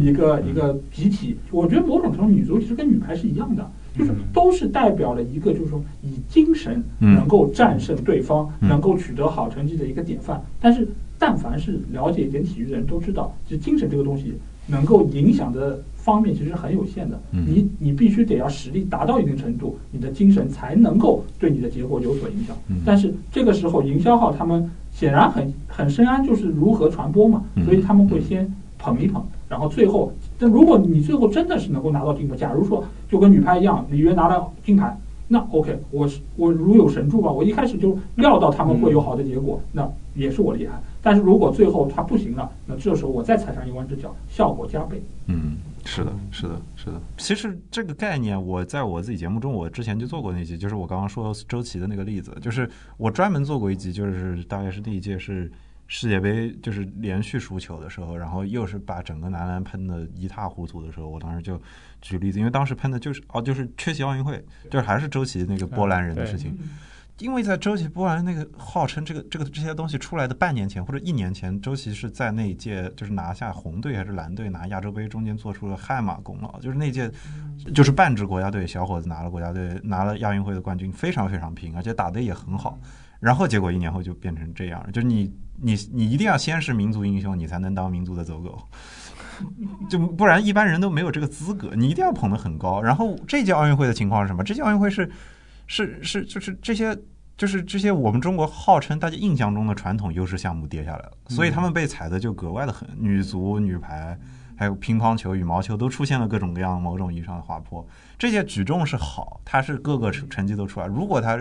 说是也也不会少的，也不会少的。这只是说这届，然后跳水啊什么的也是，那个戴笠这届就是英国那个戴笠终于拿到金牌了，又有一堆人。就是，但是我的感受是什么？就是。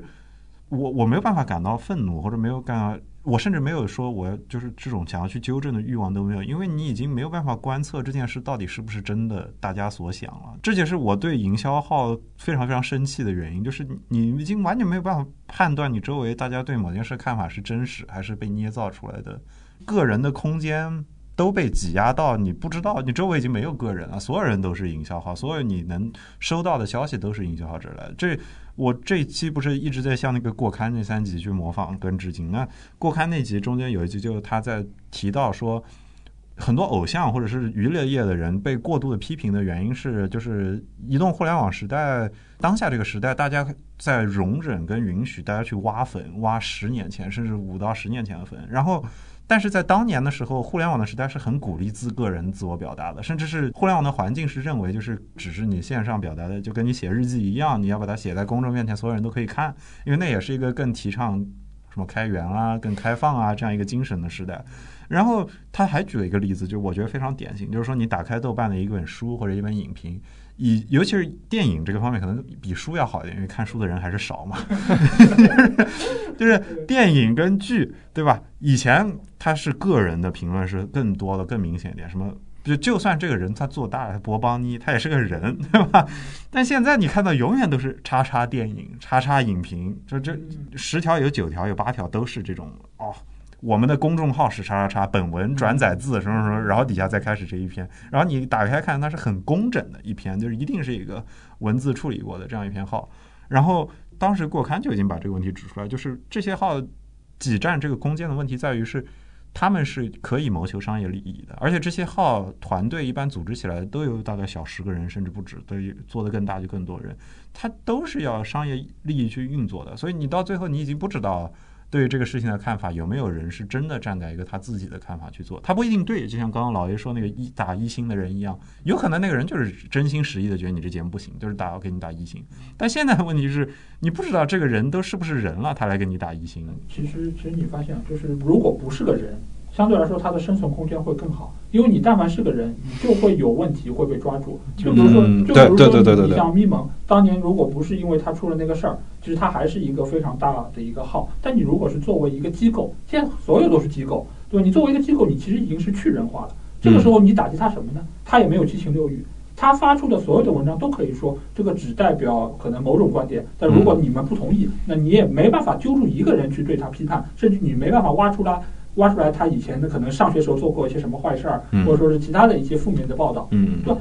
因为你是人，所以这个事情才会被放大。现在，而且机构它之所以能够现在能够谋求更大的利润，一个非常重要的点就是在于啊，我是一个更大的团体，我有能够集合更多人的智慧和资源。这样的话，它其实对于开展一件事情来说，它的效率和风险都是更低的。嗯，这个其实我觉得也是营销现在好像比以前看上去要更好，而且现在也没有太多一些个人号会出来。嗯，我觉得这个是他们的一个考量。嗯，对。然后我觉得其实就是单单这一届这种情况，我觉得还要做一个区分，就是营销号跟营销号本身还不一样，就是。就是跟奥运相关，就拿剧举例子，就是跟剧相关的营销号有专门做叉叉电影的、叉叉剧什么什么的，我可以把这些理解为专业的营销号，它是对这个口的。但还有完全非专业的叉叉叉叉小报，什么叉叉地本地生活，叉叉是这个什么青年。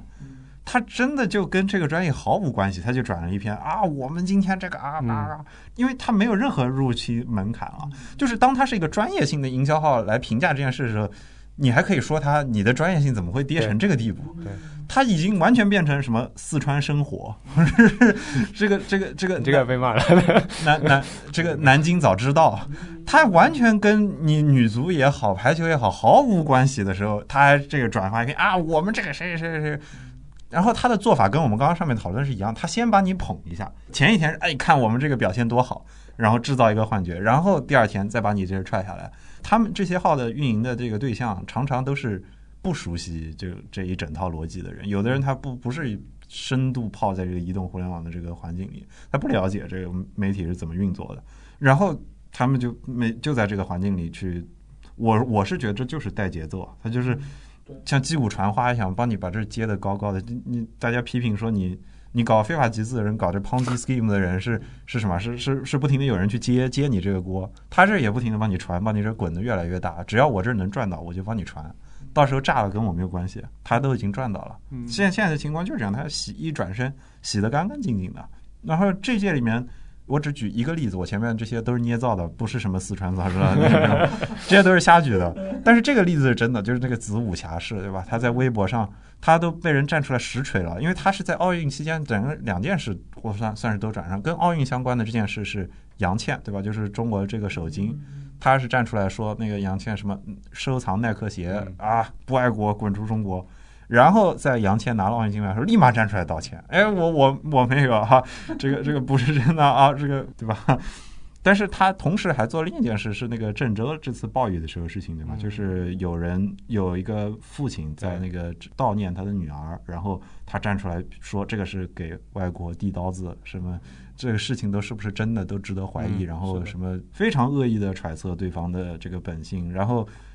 被郑州官方的人确认了，这个人真的是他父亲，真的在悼念他女儿，后立马就把自己摘得干干净净，说我没有说过这话，这是什么别人给我泼脏水。当时说的时候，并没有把事实说清楚，我只是指出什么的。对，嗯。但是这一来一去，我还是这想法，就他流量都赚到了，就几百万的这个点赞、播播放、转发，都都都到他这儿了。然后他现在还活得好好的，而且子午侠是这个号被好几篇转出来说他九十年代的时候是一个什么贪污，然后就是完全腐败掉的警察判刑坐过牢，然后现在就打着一个前面这个举着民主大旗就回来了，他什么都可以做，就是你就眼睁睁的看着一批又一批。就是不是每个营销号都恶到他这个程度，但他是一个就是非常典型的，就是他可以把这个吃干抹净到什么程度，嗯，然后他还靠这个像走出了一条职业新道路一样，让人觉得很绝望。就是你我我当时在群里面的时候群情激愤，我我我很愤怒的时候，我说。这届奥运会叫什么？场上运动，场下也运动，大家又搞的不是一种运动。但是这个这个子午侠是这种运动员，真的是太厉害了，而且钱都给他赚到了。就是你你尤其在当代社会，就在大家很多时候会拿金钱去衡量一个人的事业或者什么时候，我是不知道该怎么去面对这种情况。就是你怎么去惩罚他？没有人惩罚他，就就是，所以这是我他现在炸好了，他现在但他微博封掉了，封掉了，他封掉了吗？对。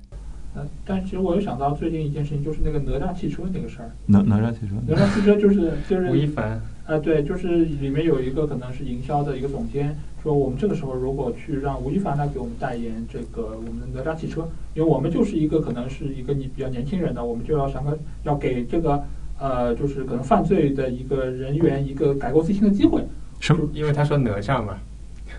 哪吒就是犯了错误之后，你要给他改过的机会。改过自新。哪吒是这么个意思吗？哪吒跟他无缘是一回事吗？哪吒不能爬起来打他，你知道吗？就他觉得我要我们要给就是这样的一个人一个重新改过自新的机会。这个事儿其实我觉得也很蹊跷，因为后面也有人说是，就是他发出来之后二十分钟就发官方声明，然后就说我们是要把这个人开掉，然后因为他这个不符合三观，不符合那个价值观。然后当时那个营销总监说，如果这个社会舆论实在是压不住了，那我们就说这是一个临时工干的。这是他的什么聊天记录？对对对对，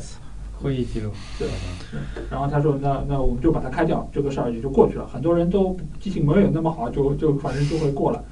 然后这这个其实也有很多人说，这个就是哪吒的一个营销事件，就是把那个人开掉，那其实就是彰显我这个企业的一个正气嘛。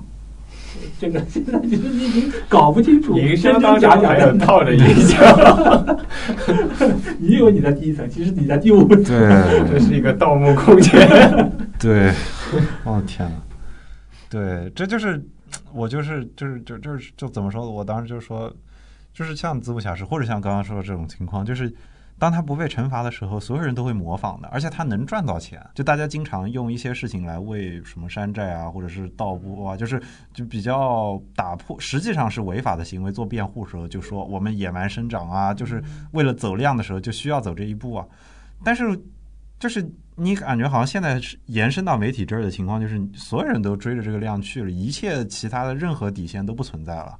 就是，但是因为它是有利可图的，所以它一定会被复制，所以才会出现说这一届所有的运动员，只要你成名了，就没有被网暴过的。就是所有人，你上至你拿过金牌、银牌、铜牌，只要你只要出赛过的，只要你有一丁点沾头，一定有人试过去扒过你，只不过他没成功，或者他他如果扒到一个，就像像易烊千这种例子，他就站出来道歉呗。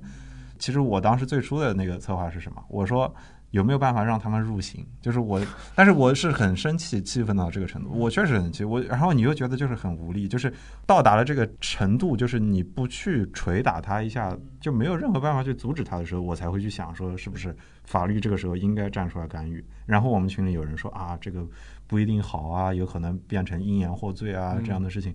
所以我是不知道，就是因为我只学美国法律，我对中国的情况不是特别清楚。然后我去查，我在文书网上看了一遍，就搜不到网络暴力的作为一种。情况虽然说“网络暴力”这个词已经存在了很久了，存在了十多年了，所以我不知道国内到底是一个什么样的情况，就是有没有就是网络暴力的这个例子，或者是用用它来作为一种惩罚，法律机制上的惩罚是有这样的例子吗？就是首先我可能我个人也不是很赞同，嗯，用法律这样的，或者说去专门为了这样的事情立法这样的嗯作为，嗯，有有几层原因吧，比如说第一层，大家的这个能力并不是很均等的。刚刚老友有讲到，你对这些机构。你怎么去这个就是怎么讲惩罚他，或者说怎么样去针对他，其实是有的。我有看到，比如说，呃，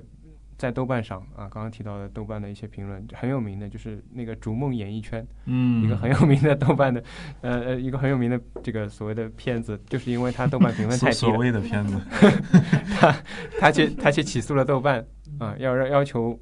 豆瓣为他在这个网上的这些恶评要道歉，嗯。那包括说这个爱奇艺也曾经因为自己的综艺分数太低，也去起诉过，包括豆瓣或者说上面的就是发帖的这些文章，不管他是个人也好，还是那些这个公司也好，嗯，大家能力其实不均等的。我大多数可能虽然营销号在那那那那边啊，但是大多数我相信可能有时候这个网民的个人能力还是要弱于这些机构也好，或者你说的能力是财务能力，呃。包括说他法律素养，嗯，包括说他财务能力以及这个个人的经历，你要应就就所谓的这个送类嘛，嗯就是这个花费的时间这些，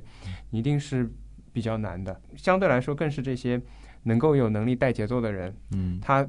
就像你说的，他钱也赚到了，他也可以可以有团队了，他的这方面的能力，呃，甚至是利用所谓的利用法律作为武器的能力，可能是更强的。嗯，对。那这是一方面，另外一方面呢，如果正面来讲的话。嗯，是有可以以法律作为武器的方式的，只不过，就像我刚刚讲的，其实是比较困难。就是，呃，从类型上来讲，我们可以分嘛，就是民事和刑事。嗯，啊，民事的方式就比较多，但是，呃，刚刚有讲到，主主要还是我我我个人认为，主要还是存在这个能力不均等的情况。我们看到的很多的还是，比如说吴亦凡。他的律师，嗯，去起诉了哪个哪个网民发了什么什么帖，嗯，反过来，如果我作为一个普通人，我被人网暴了，可能会比较难，嗯，啊，这个难不仅刚刚刚讲到这些，包括还有说取证的困难，嗯，我要自己去固定证据，啊，因为我们在讲民事嘛，那么这个两个平等主体之间的关系，嗯，那很多事情是由我自己来做的，因为我我跟另外一个不管是机构还是个人，我们都是。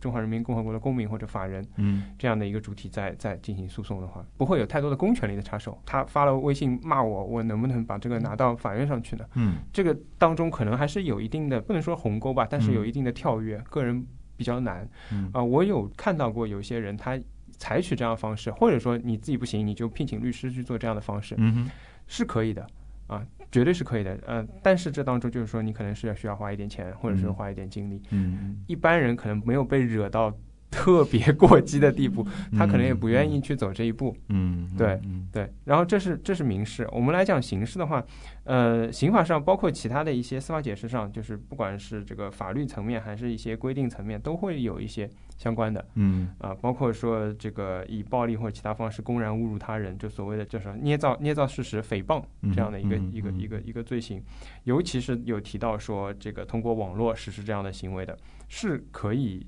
呃就是入刑的。所谓的入刑就是要坐牢了，通俗点讲。嗯，但是这个明确来讲，在中国是自诉型犯罪，就是说。呃，法律上叫告诉才处理，意思就是讲你要自己去找公安机关。这个法律上、刑法上分公诉和自诉。公诉就是说，比如说有人偷偷窃了，有人贪污了，呃，没有任何人去跟这个检察院讲，公安局讲，那公安局、检察院自己会去立案、去去侦破。但是像这样的犯罪，是需要你自己个人去找到，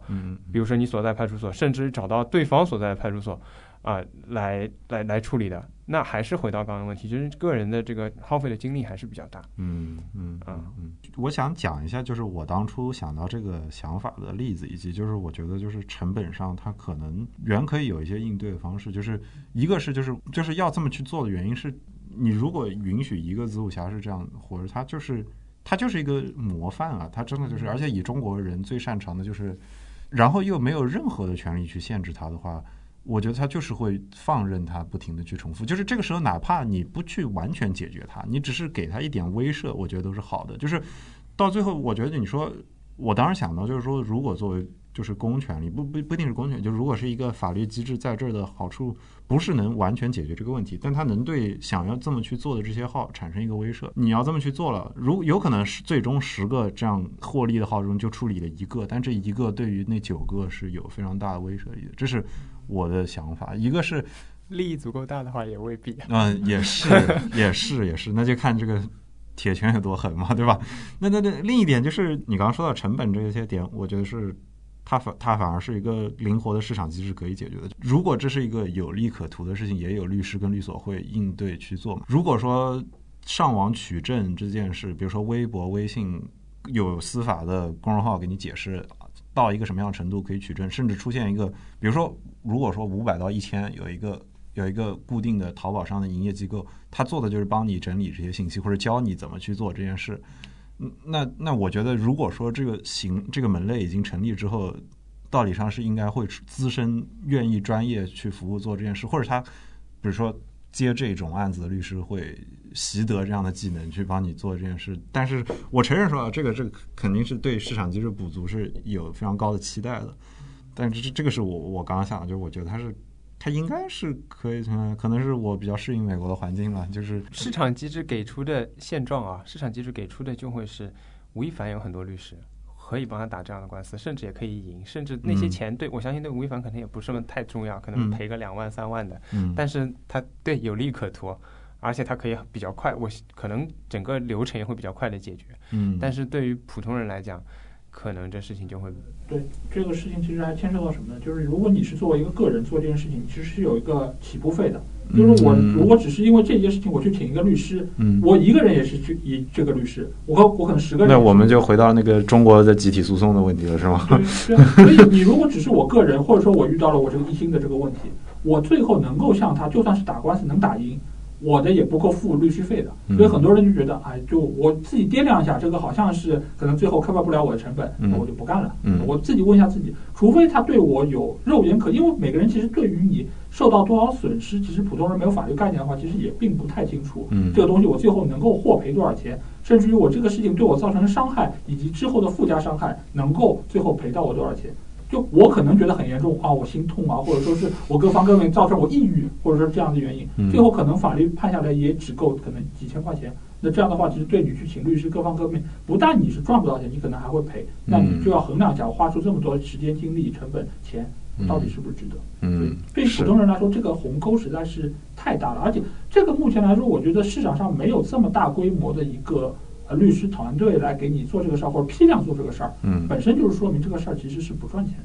嗯，所以更多的人就觉得，那我就忍一忍吧。而且我们民族又是很崇尚这种忍耐的，所以就更加不会有人做了。也有齿送的这种传统，尺什么送？齿送就是齿余哦，就不愿意就是走到。听说打官司好像很丢人的事情，你要劝让我进医院，我都觉得烦。我我觉得你刚刚说到惩罚，我觉得是这样子，就是我始终认为谈营销号还是要看它背后的一个机制，嗯，就是怎么讲，就是谁让这个这一条信息出现在热搜，但是比如说辟谣的信息不能等同位置的出现在热搜，嗯，这个甚至于。呃，在有一些，比如说舆论，我们还是讲像吴亦凡、杜美竹，这正好是最近比较火的事情嘛。就是同样这两个人，甚至热度接近的情况下，还是可以一个人在热搜，一个人不在热搜。嗯，这个到底是谁造成的？嗯，事后有没有，甚至于这个呃就是说事实逆转过来的时候，也没有这个追责的机制。嗯，这个到底是谁当时把这个热搜撤下来的，或者控制它不要出现在上面？嗯嗯，那我就不，我们就不谈一些，比如说法律上或者当时你有没有证据之类的事情。那你人工有干预在里面，这些营销号其实很大一部分也是借着这么一个，嗯，我我我不懂这背后的机制，它可能会不会跟新浪，比如说你花钱。那当然是可以买热搜了，甚至于可以撤热搜了。那那这个背后，你你既然你要谋取这个利益，那么你也要承担相应的责任。嗯嗯，我觉得这个是一方面。对对，平台因为这个后面我们有有讲，所以我就先搁到后面去了。但是我我刚刚是在想的是，就是平台为什么不可以倍速呢？就是平平台就是就是我我现在觉得就是这是一个思路上的限制，就是大家习惯了过去的三四十年来的做事的范围，所以觉得比如说。你一定告不赢大的公司，但是就在尤其是尤其是在现在这个大背景下，就是这两三年这一年来，这些大的网络公司都被开到的情况下，我并不觉得大家面对平台，即使在他们有大律师团的情况，吴亦凡本来也有大律师团，但他也没帮他处理好这次事情。我我我觉得，可能我有时候有时候我觉得我们有时候预设你在面对大大企业的时候一定是打不赢，但是这件事是不一定的，就是概率上它一定是。差一点，但是但可能又绕回到那个集体诉讼的问题了，就是就是如果他集体上个人负担不了那个成本，只有集体可以消化那个成本，又收回那个收益的话，集体诉讼在中国是不允许，是没有是是什么来着？是情况？有，但是你要分，如果是公益性的，那么它它限制会比较严格一点。OK，对，OK，然后但。哎，这个又扯远了。集如果集体诉讼，你会我我我我这个人考虑问题可能会比较实实在实际一点。你集体诉讼又会面临一个大家利益上的不均衡，比如说那这是永远都是这个本来就是集体诉讼的一部分嘛。对，但是自己就是个人就不会出现这个问题嘛。你你你想诉就诉，你想撤就撤，但是集体诉讼的话，可能就会并不容易的去实现嘛。是是就是。告平台是是可以的，甚至有可能是告得赢的。就是你这豆瓣那个是算是告平台？不不，这个是更大的、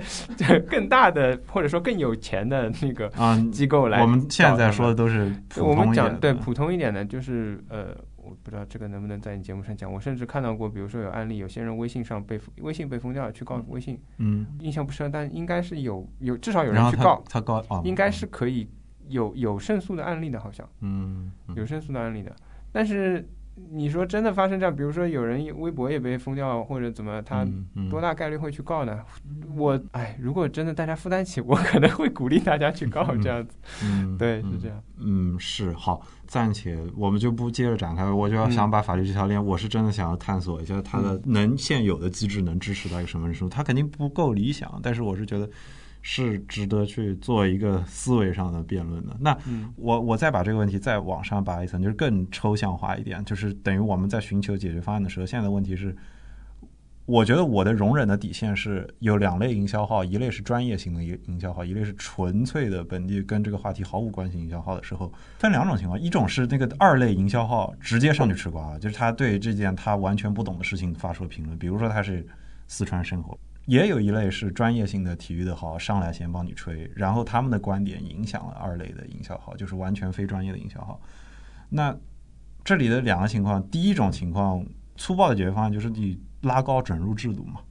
就是比如说豆瓣上你不允许四川生活对一部片子做评论。你只允许叉叉电影。你说，如果你是营销号，你只允许叉叉电影、叉叉影视剧，或者你经过豆瓣的认证之后，你是专业评论这个方向上的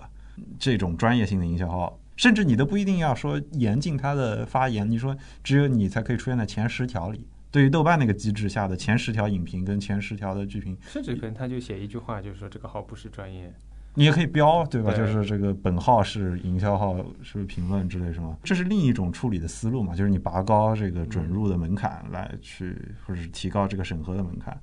但是我不知道这个方法能不能有效，而且这个方法应该对第二种，就是这个营销号上来直接评论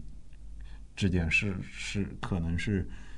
有一定的阻碍的，我我我不知道，我我真的是那天很发愁，我就觉得到底你如果没有办法惩罚营销号，到底该怎么办这件事？就是你就牵涉到言论自由了嘛，就是你你你所有人其实都可以对一件事情，尤其你可以专业的评论，你也可以不专业的评论，甚至于我这个就是转载的，你能拿我怎么样的？而且我甚至可以跟你讲，四川生活有可能跟那个专业云票号都是一家公司的。嗯，我这一篇文章，因为因为我大概是了解这个行业，也有很多机构是这样的，就是他会收各种各样的账号，然后他会一篇文章全部发给你多维做一个立体给给一个对这样的情况下，他其实就是会呃，就是有可能就是根本就是一家就一篇文章然后大家用，那这样这样情况下，你根本不可能说。呃，我我要先要准入，你才能发，因为这个其实对于你的审核其实也是一个非常大的考验，因为你每个平台其实都有不同的准入的方式，你如果都是这么操作的话，而且现在你又知道自媒体的这个量其实真的是海量，你根本审不过来，而且你如果就又回到像以前那样，就是所有的事情要发牌照了。嗯，那你这个事情其实又牵牵涉到非常大的一个利益，嗯，你才会去做这个事儿。嗯，就像就像我们就以前做电视媒体都是一样，就发牌照嘛。对啊，你只有牌照你才能弄。那现在如果自媒体再这样的话，这整个行业可能就就会被打压。那这样情况下，这又是不是大家愿意看到的一个局面？嗯，所以我们的结论就是营销号没有任何办法。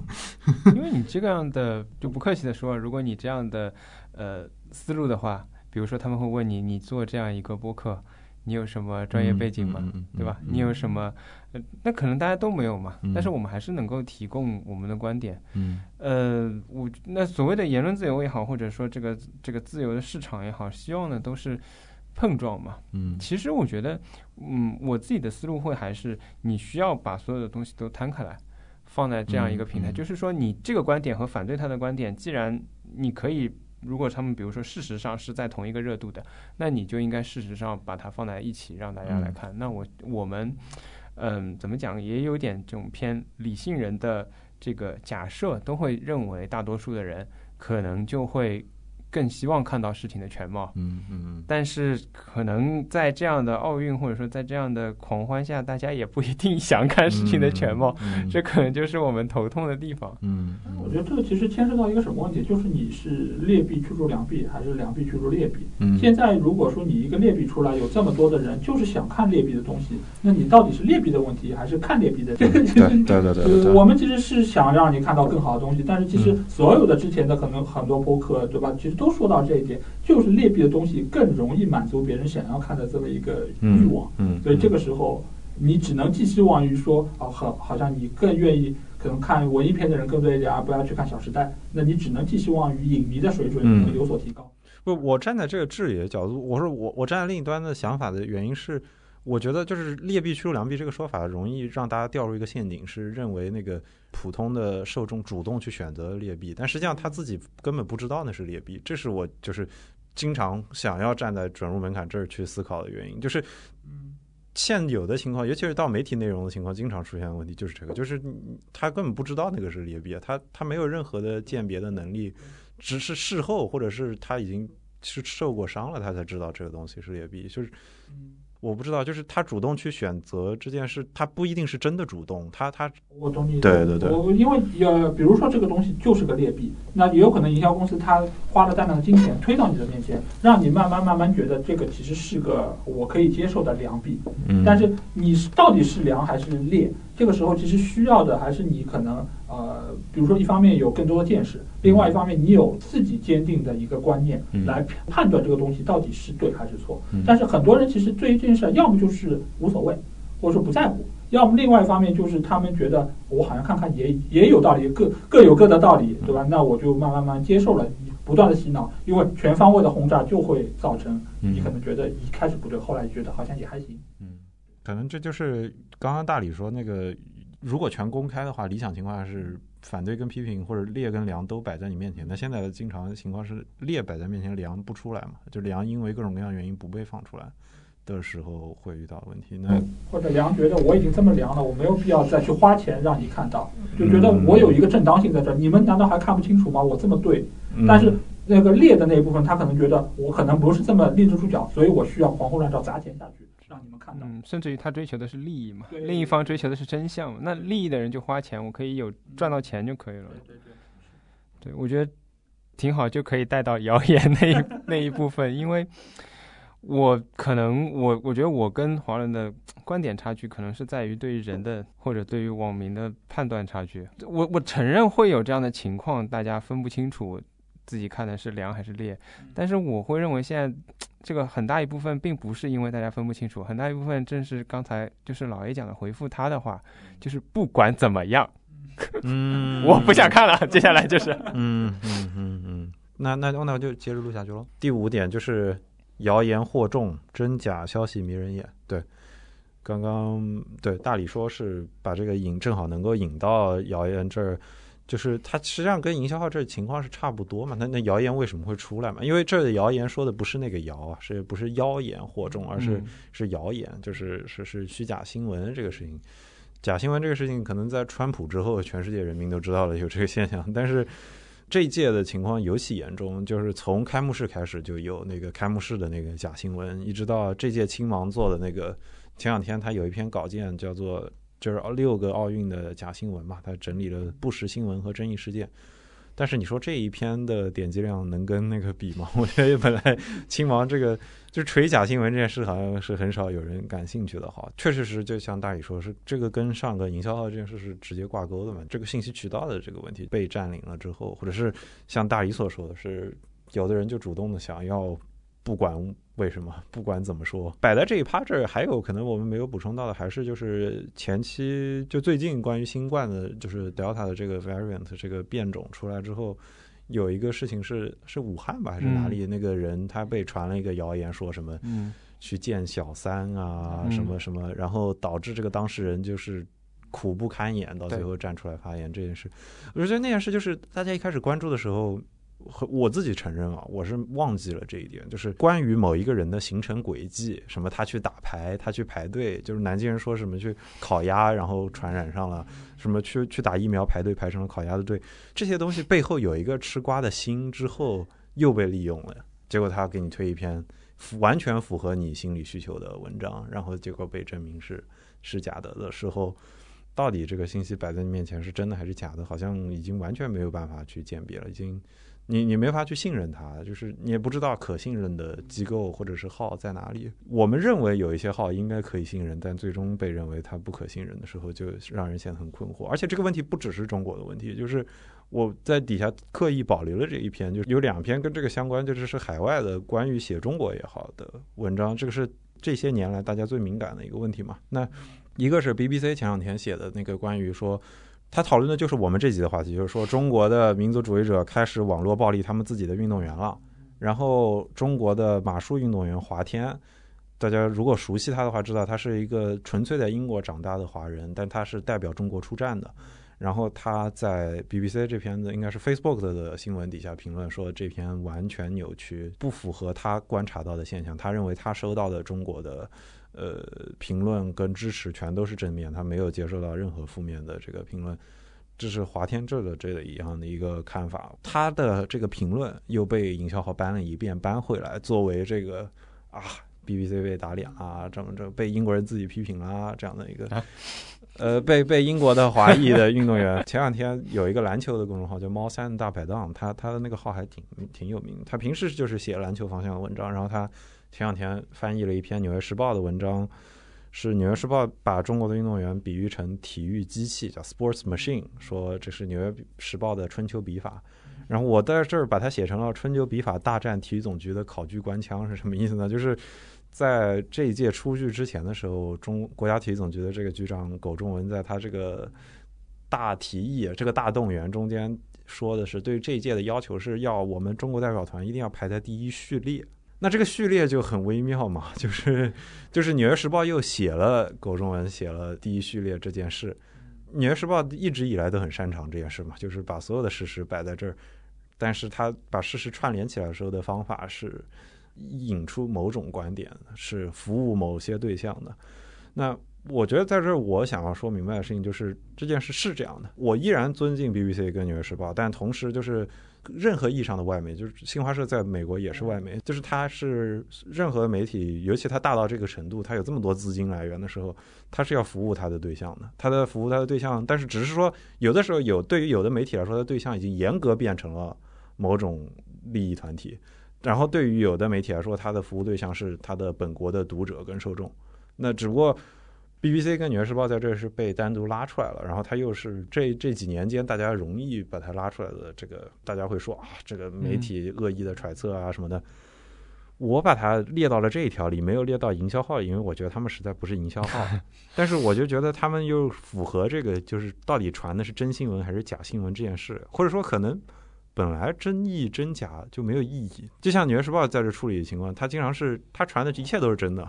他说的所有事情都是真的，但是他可以引出另一种观点。某种意义上，我们在苛刻营销号的时候，营销号写的也算是真的吧。他只是选择性的放一些真的出来，避免另一些真的出来，然后给你制造了一种幻想。等于大家都在利用人性的弱点，好像在做这件事。其实，其实我觉得这个事儿说说一个题外话，就是我们那个账号其实最早刚出来的时候，有非常多的评论说是什么，就是我们节目很主观。一点都不客观，嗯，然后我们当时其实就会觉得啊，为什么大家都会说主观？但其实就我搭档其实说了一句，我觉得用在这儿非常精辟的一句话，就是他们觉得我们主观，是因为我们没有说他们认为的东西，嗯，所以就是每个人其实都有自己预期的想要听到一个东西，比如说我你说梅西，那你就说啊，应该技术很好，球王最好的球员之一等等等等。但有人说，比如说他非常烂。他的水准可能是第一百名等等，那那你你可以这么认为吗？可以这么认为。那我作为一个播客，我可以这么说吗？好像不是那么合适。那有人就说你可能很主观，但是这个其实就是跟你的预期是不一样的。所以这件事情你拿到这些消息来说，有些时候其实他在看这个消息之前，其实已经有一个预设立场。在这个情况下，你如果说到了他心坎上，那你就是客观的。就是你是很有权威的，但你如果说跟他的想法是相悖的，他就会觉得你的处处地方不合理。这个时候真和假，其实在他看来已经不重要了。你符合我内心才是真的，不符合就是假的。所以营销号之所以会有那么多的粉丝，就是他通通晓人性，或者他知道大多数人爱看什么，说到他们心坎上。所以这个时候他只要放出更符合他们预期的那个真的部分就可以。他其实就是。把那些可能相对平衡的东西拿出一端，剩下的他他喜欢的，我放在你面前，仅此而已。热点的追逐也是一样的道理嘛。你比如说桥本大会比赛结束之后，一定有营销号预设，大家想要看什么？嗯，大家想要看，不管是他出丑也好，还是对他的攻击也好，还是如果你都没找到，你编一个他曾经攻击过中国人，嗯，大家也都会很乐意。嗯嗯。大家当时那个时候想要的可能就是这个东西，嗯，对。说回这个，我觉得，比如说你说华天回击 BBC，BBC 有写，但我我没有看全篇文章，我不不能这么说。但是就这个介绍来讲，他有写错吗？或者这个标题来讲，呃，中国网民在攻击他们的这个。呃，选手这个有多大的错吗？如果错了，我们这期节目也不用录了，是吧？就是本质上可能也也现在的确，不管是营销号、谣言也好，的确就是刚刚讲的，它因为事实的确越来越模糊了。你很多事情，你要求每一个看消息、拉朋友圈、刷公众号的人再去考据，他也很难。那接下来很多东西可能就变成了新政了，就是我自己，新政就是。内心来确确认这个事情，就是哦，这个新对我看了新新政新政策，那中国就很适应新政策。没有没有，就是他自己内心的一个期待了。我觉得这个事情是这样子的。事实就是营销号如此普遍存在，让传播谣言变得更容易了。就比如说伊藤美诚这件事，当时很多批评伊藤美诚或者认为拿出来说伊藤美诚不好，或者是认为就哦他在丑化中国时候的。很多的营销号的文章是直接截了某种在论坛上的图，就是某一个用户上去发了一串言，然后他把这个作为截图作为证据，然后再传播一遍。但是就是就是那个用户他完全可以写一个完全虚假的东西出来，或者说不一定虚假，部分虚假，他带一点掺一点假就行了。就这个时候他已经不是这个真不真，他确实是编了一点虚假的东西进去，但是他又可以通过一个就传声筒一样东西很快摆到大众的面前，然后这个虚假的东西也可以是大众想要的东西，就跟开幕式的那个情况是一样的嘛？就开幕式他是不是九成他写的东西都是真的，是真的，但它就中间那一部分那些演出也也是假的。就是这个时代是不是大家就已经有点放弃要追逐真假这件事了，还是被迫要放弃追逐真假这件事？我们我我真的不知道，就是谣言惑众这件事到底该怎么说。但是我觉得一方面是这个技术门门槛可能被降得很低，但另外一方面，你求真务实的这个门槛又被拉得非常的高，因为你弄了一篇假的出来，我很有可能没有办法辨别你是真的还是假的。嗯，然后在这个基础上，我如果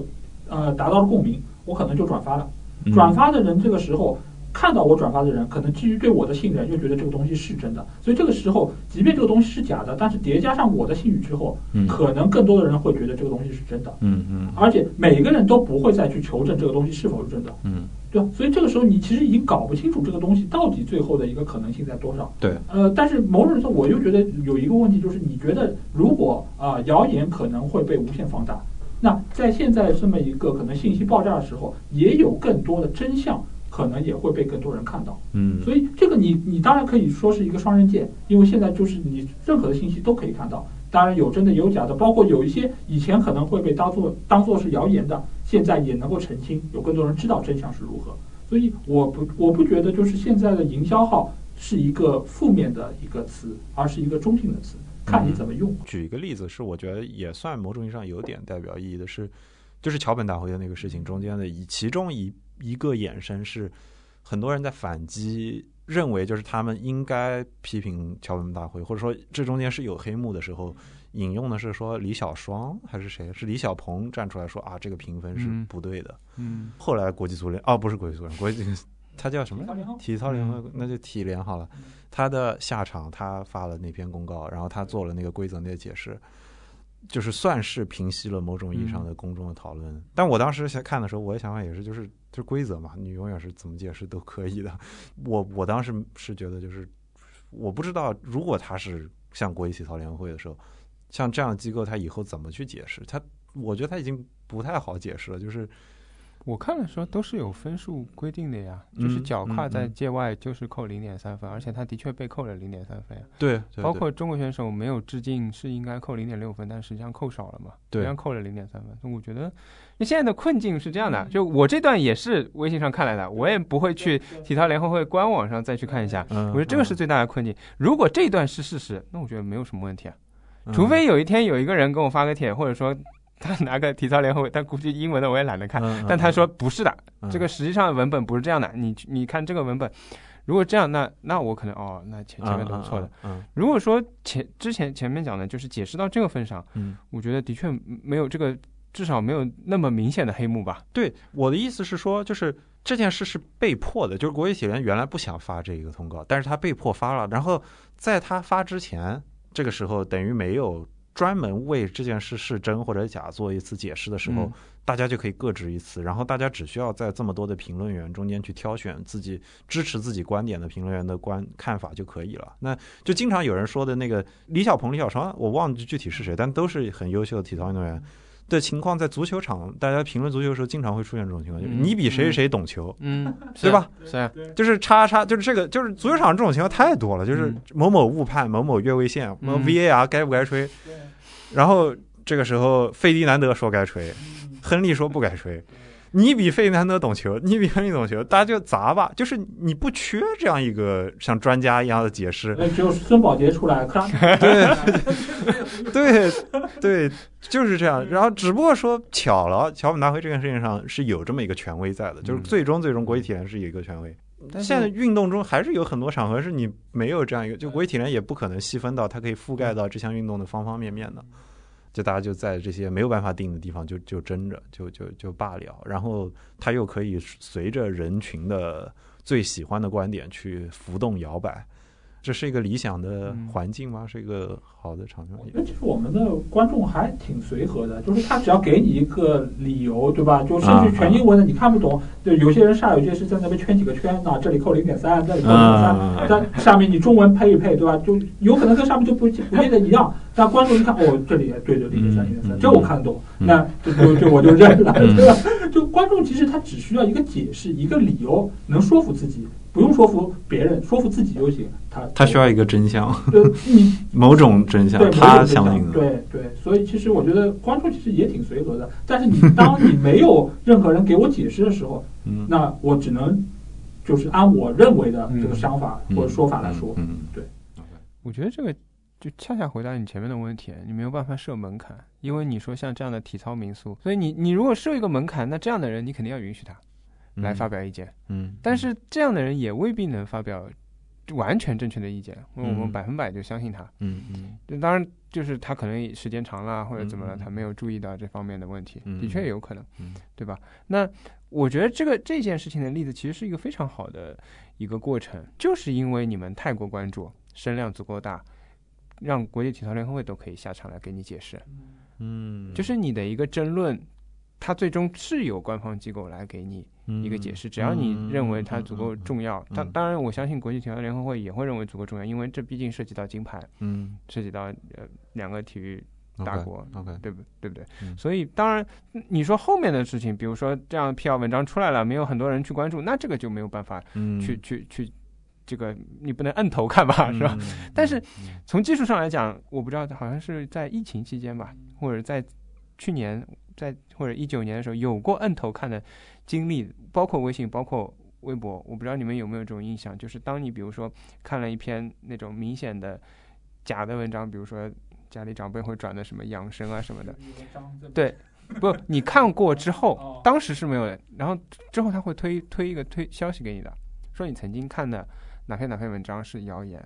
哦，曾经对，微博、微信都会有过的，有过的，就是技术上是可以的，只是你说信息量这么爆炸的情况下，他要为这个来做这些事情，就那个工作量太大了一点，那嗯他一定有个筛选，那么多信息，那可能还是回到我们刚刚讲的，当你足够热门的时候，那嗯。他就会给你这么一个答案。嗯嗯，对，可能就是你，呃我不知道你们俩看篮球看的多不多，就是 NBA 现在是每场比赛之后会有裁判报告的，然后那个裁判报告会覆盖。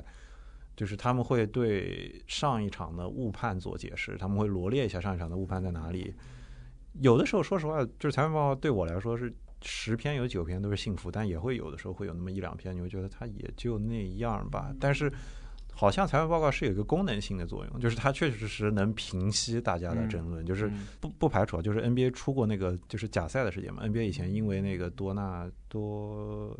忘了具体某个裁判就是收钱的事情，也成为过一个丑闻，所以他确实有这个动力要去做这件事。但是好像是官方给出一个解释本身是作为一个像标准一样的，哪怕他每次是重新去写一遍，他都是能够。可能我们只有用这样的不停的下场的方式来做，这个是可能是更接近大理刚刚的意思，就是这是好的，就是嗯你的你的讨论倒逼了官方下场来不停的给你做正确解释，让它的透明度拉高一点，那留存的文件多一点。也许这个就是这这有点跨越啊，这就是 VAR 出现的时候，就是大家要不要等那个 VAR 的感觉嘛？就是可能这就是支持 VAR 的话，你就是要在那等一下，你就是那个成本是值得的，就是它能平息掉一点的案件。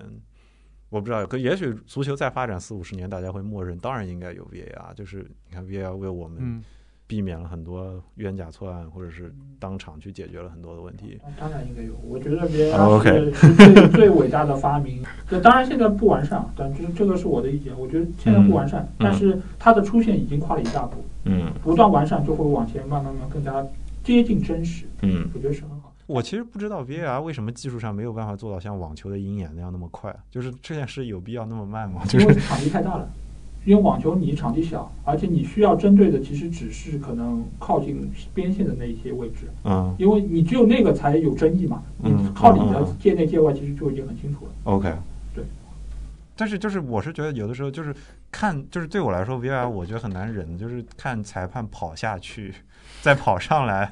再比划。现在不是也就是说不不这么干了嘛？像这次欧洲杯其实就很少有跑到场边去看，因为他有那个裁判系统，他会直接告诉你结果，你不用去看，越位就是越位，对吧？就是如果是红牌动作，我告诉你红牌动作，给红牌就行了。嗯。场上裁判就是一个功能性的，嗯，OK。其实其实是可以这样，我觉得。OK OK，这一点我觉得还是蛮全面的了。就是真假，我们已经不止，我们已经把真假又拉到一个哲学意义上去讨论，又再拉回到体育那去讨论。我是觉得挺好的，很好。我我也想不出任何要补充。对，好的。那么第六点，嗯，其实大家前面已经多多少少都覆盖到了，但是一定要把它很直白的指出来一下，就是平台失格我写的是彻底看不见手了。以前会说市场调控是一双无形的手，就是他会来控制一下，或者有的时候如果你是政府下场，那就是有形的手。但是我们现在已经没有手了，我是觉得在平台这件事情上已经没有手了。我就是想点微博的名，其实这次标题我以前想做的更狠，我就是想把微博说成是像社媒毒瘤一样的存在，但是也这样说也不完全公允了。对我来说，它已经像一个就网络黑暗力量的培训基地一样，像黄埔军黄墨黑暗力量的黄埔军校一样。其实可能这件事以前是贴吧做这件事，就是有第八出征这件事。然后，但是这次你说，就是大家到底怎么组织起去一起报所谓的报桥本大辉、报伊藤美诚的社媒，一定是在微博上有了这个声浪之后才组织起来。他肯定在豆瓣上、在虎扑上他也有，但是他在他集中出现还是在呃微博这儿出现，所以才会。出现到我这次在朋友圈里有体育行业的从业者看到他们说，微博这次没有拿到奥运的版权，所以吃相实在是难看到了一个 恶心的程度。但是我不知道大家同不同意这件事啊？就是你你们觉得在这次事件上是是首先是就如果只说微博的话，微博是失职了吗？或者他们是在纵容，就是完全是生殖器官重复一般的发言？这件事情上，微博有他们的责任在吗？呃，我觉得微博这个平台啊，我觉得它平台特性决定了，第一，它它比其他的那些平台可能更难管理的一点就是，首先你要喷谁，它有一个明确的指代，就桥本大会或者说伊藤美诚，它上面有他的账号，我就能够聚拢到他的账号上面去，有定点喷。嗯。那另外一方面就是你所有的内容都可以在上面留下，而且其他人能看到，这个其实就是整个微博这个生态造就了它能够成为。很多喷子的一个聚集地，也能够让他们互相之间好像就声势很壮大。我还有很多同盟在一起，大家都是在一起做一件事情。这个时候，你其实可能呃并不那么正当的行为也变得有了正当性。嗯，所以这个时候你其实良心上就不会那么的亏欠。这个是另外一方面。如果作为平台来说，你是否有监管的义务？当然是有的。嗯，但是这个其实监管的义务也要看你到底这个话。就是过分到一个什么程度？如果你都是生殖器的这种话语，我相信微博是会删的。但是如果你只是一些可能。呃，模棱两可的这么一种说辞，我说我就是有一些辱骂，但这个辱骂呢，可能又比较隐晦。那这个其实，对对，那你其实作为微博来说，你也很难去界定。嗯，说每个平台都是一样的，因为你为了降低你审核的成本，你其实只是识别一些关键词。嗯，但你如果没有把这些放到你的那个词库里面，嗯，就很难来做这个事儿。而且我们国家的语言又如此博大精深。你用一些，它不只是我们国家语言，首先很多人是带着英文跟字母去变化的。对，你甚至可以用拼音或者各种变形的一个状态来达到你的目的。那我们都能够看懂，它其实要的并不是说直接让运动员恶心，当然运动员确实也恶心到了。它其实要的更加是一种让同号能够看到，哎，我这种方式是不是特别新颖、有创意，然后给我点个赞，或等等等等。它其实也是满足满足这方面的一个心理的状态。嗯嗯，所以。挺难的，微博我确实确实有点难，我不太弄得过来。对，我觉得像你这里说的啊，就是接过第八大旗，我觉得它是有一个，首先从生态或者说互联网的这个迭代上来讲，可能啊，百度贴吧也不像过去了那么有号召力。那么，包括刚刚老爷讲的，你。贴吧也好，那豆瓣我觉得主要是这个不是一个量级的，你无论是用户数啊还是评论数，不是一个量级的，它的主页也不是这个东西。但是你跟贴吧这样的去比，它还是比如说你要注册个百度账号，然后到了这个固定的贴吧，然后再怎样怎样。但是微博就更扁平化，更容易一点。甚至于如果说啊某些运动员他注册了账号，那在某些议题下面，现在不是还是大家都驾轻就熟的一些。对吧？什么超话或者怎么，然后突然再来个什么指路，我再给你个链接，基本上可能点个两三下你就到了那里，然后看到的就是群情汹涌，你可能也在这个情绪里面。刚刚看完比赛，然后有点不爽，又不知道怎么办。你看大家都在这样，我也发一条，嗯，对，就是会会这样扩扩大扩扩大出来。我一定要为微微博做个辩护的话，就是它有可能是成本上管不过来，是有可能就有 N 条要去做。但是就是这个就是设计机制上本身它可以选择，就比如说你可以让用户参与这个管理，那就是就是不是不是参与管理，不是他直接来删，而是豆瓣是会，如果它这个字有特别多的脏字，它就被折叠了嘛。嗯，那这个不是删嘛？甚至它那个折叠是可以打开的。知乎当年也炒过那个折叠的机制或机机制之类的，就折叠本身也可以演化出很多很多的花样。这是这一届我我自己我不知道是是不是我的看法的问题啊，就是就是等于是这届大家都在集体庆祝这个 C 语言这个东西，你知道吗？就是你说运动员在场上是不是可以骂？绝对可以骂。那就中国还要就是什么哪个国家运动员都到处骂，而且这个脏字很正常。但是我是觉得，就是当就是你你媒体开始主动把这个当成一种庆祝的时候。到一个更大的平台上，更多人集体发言的时候，就不只是 C 语言了，就就直接变成就 C C 语言循环了，就就就就就你写了个 loop，对吧？所以，我这次我一开始对微博真的是挺失望的，就到了就是我觉得就说啊，我要不要还运营一个微博号？我现在只能留着它作为一个通信的方式，但是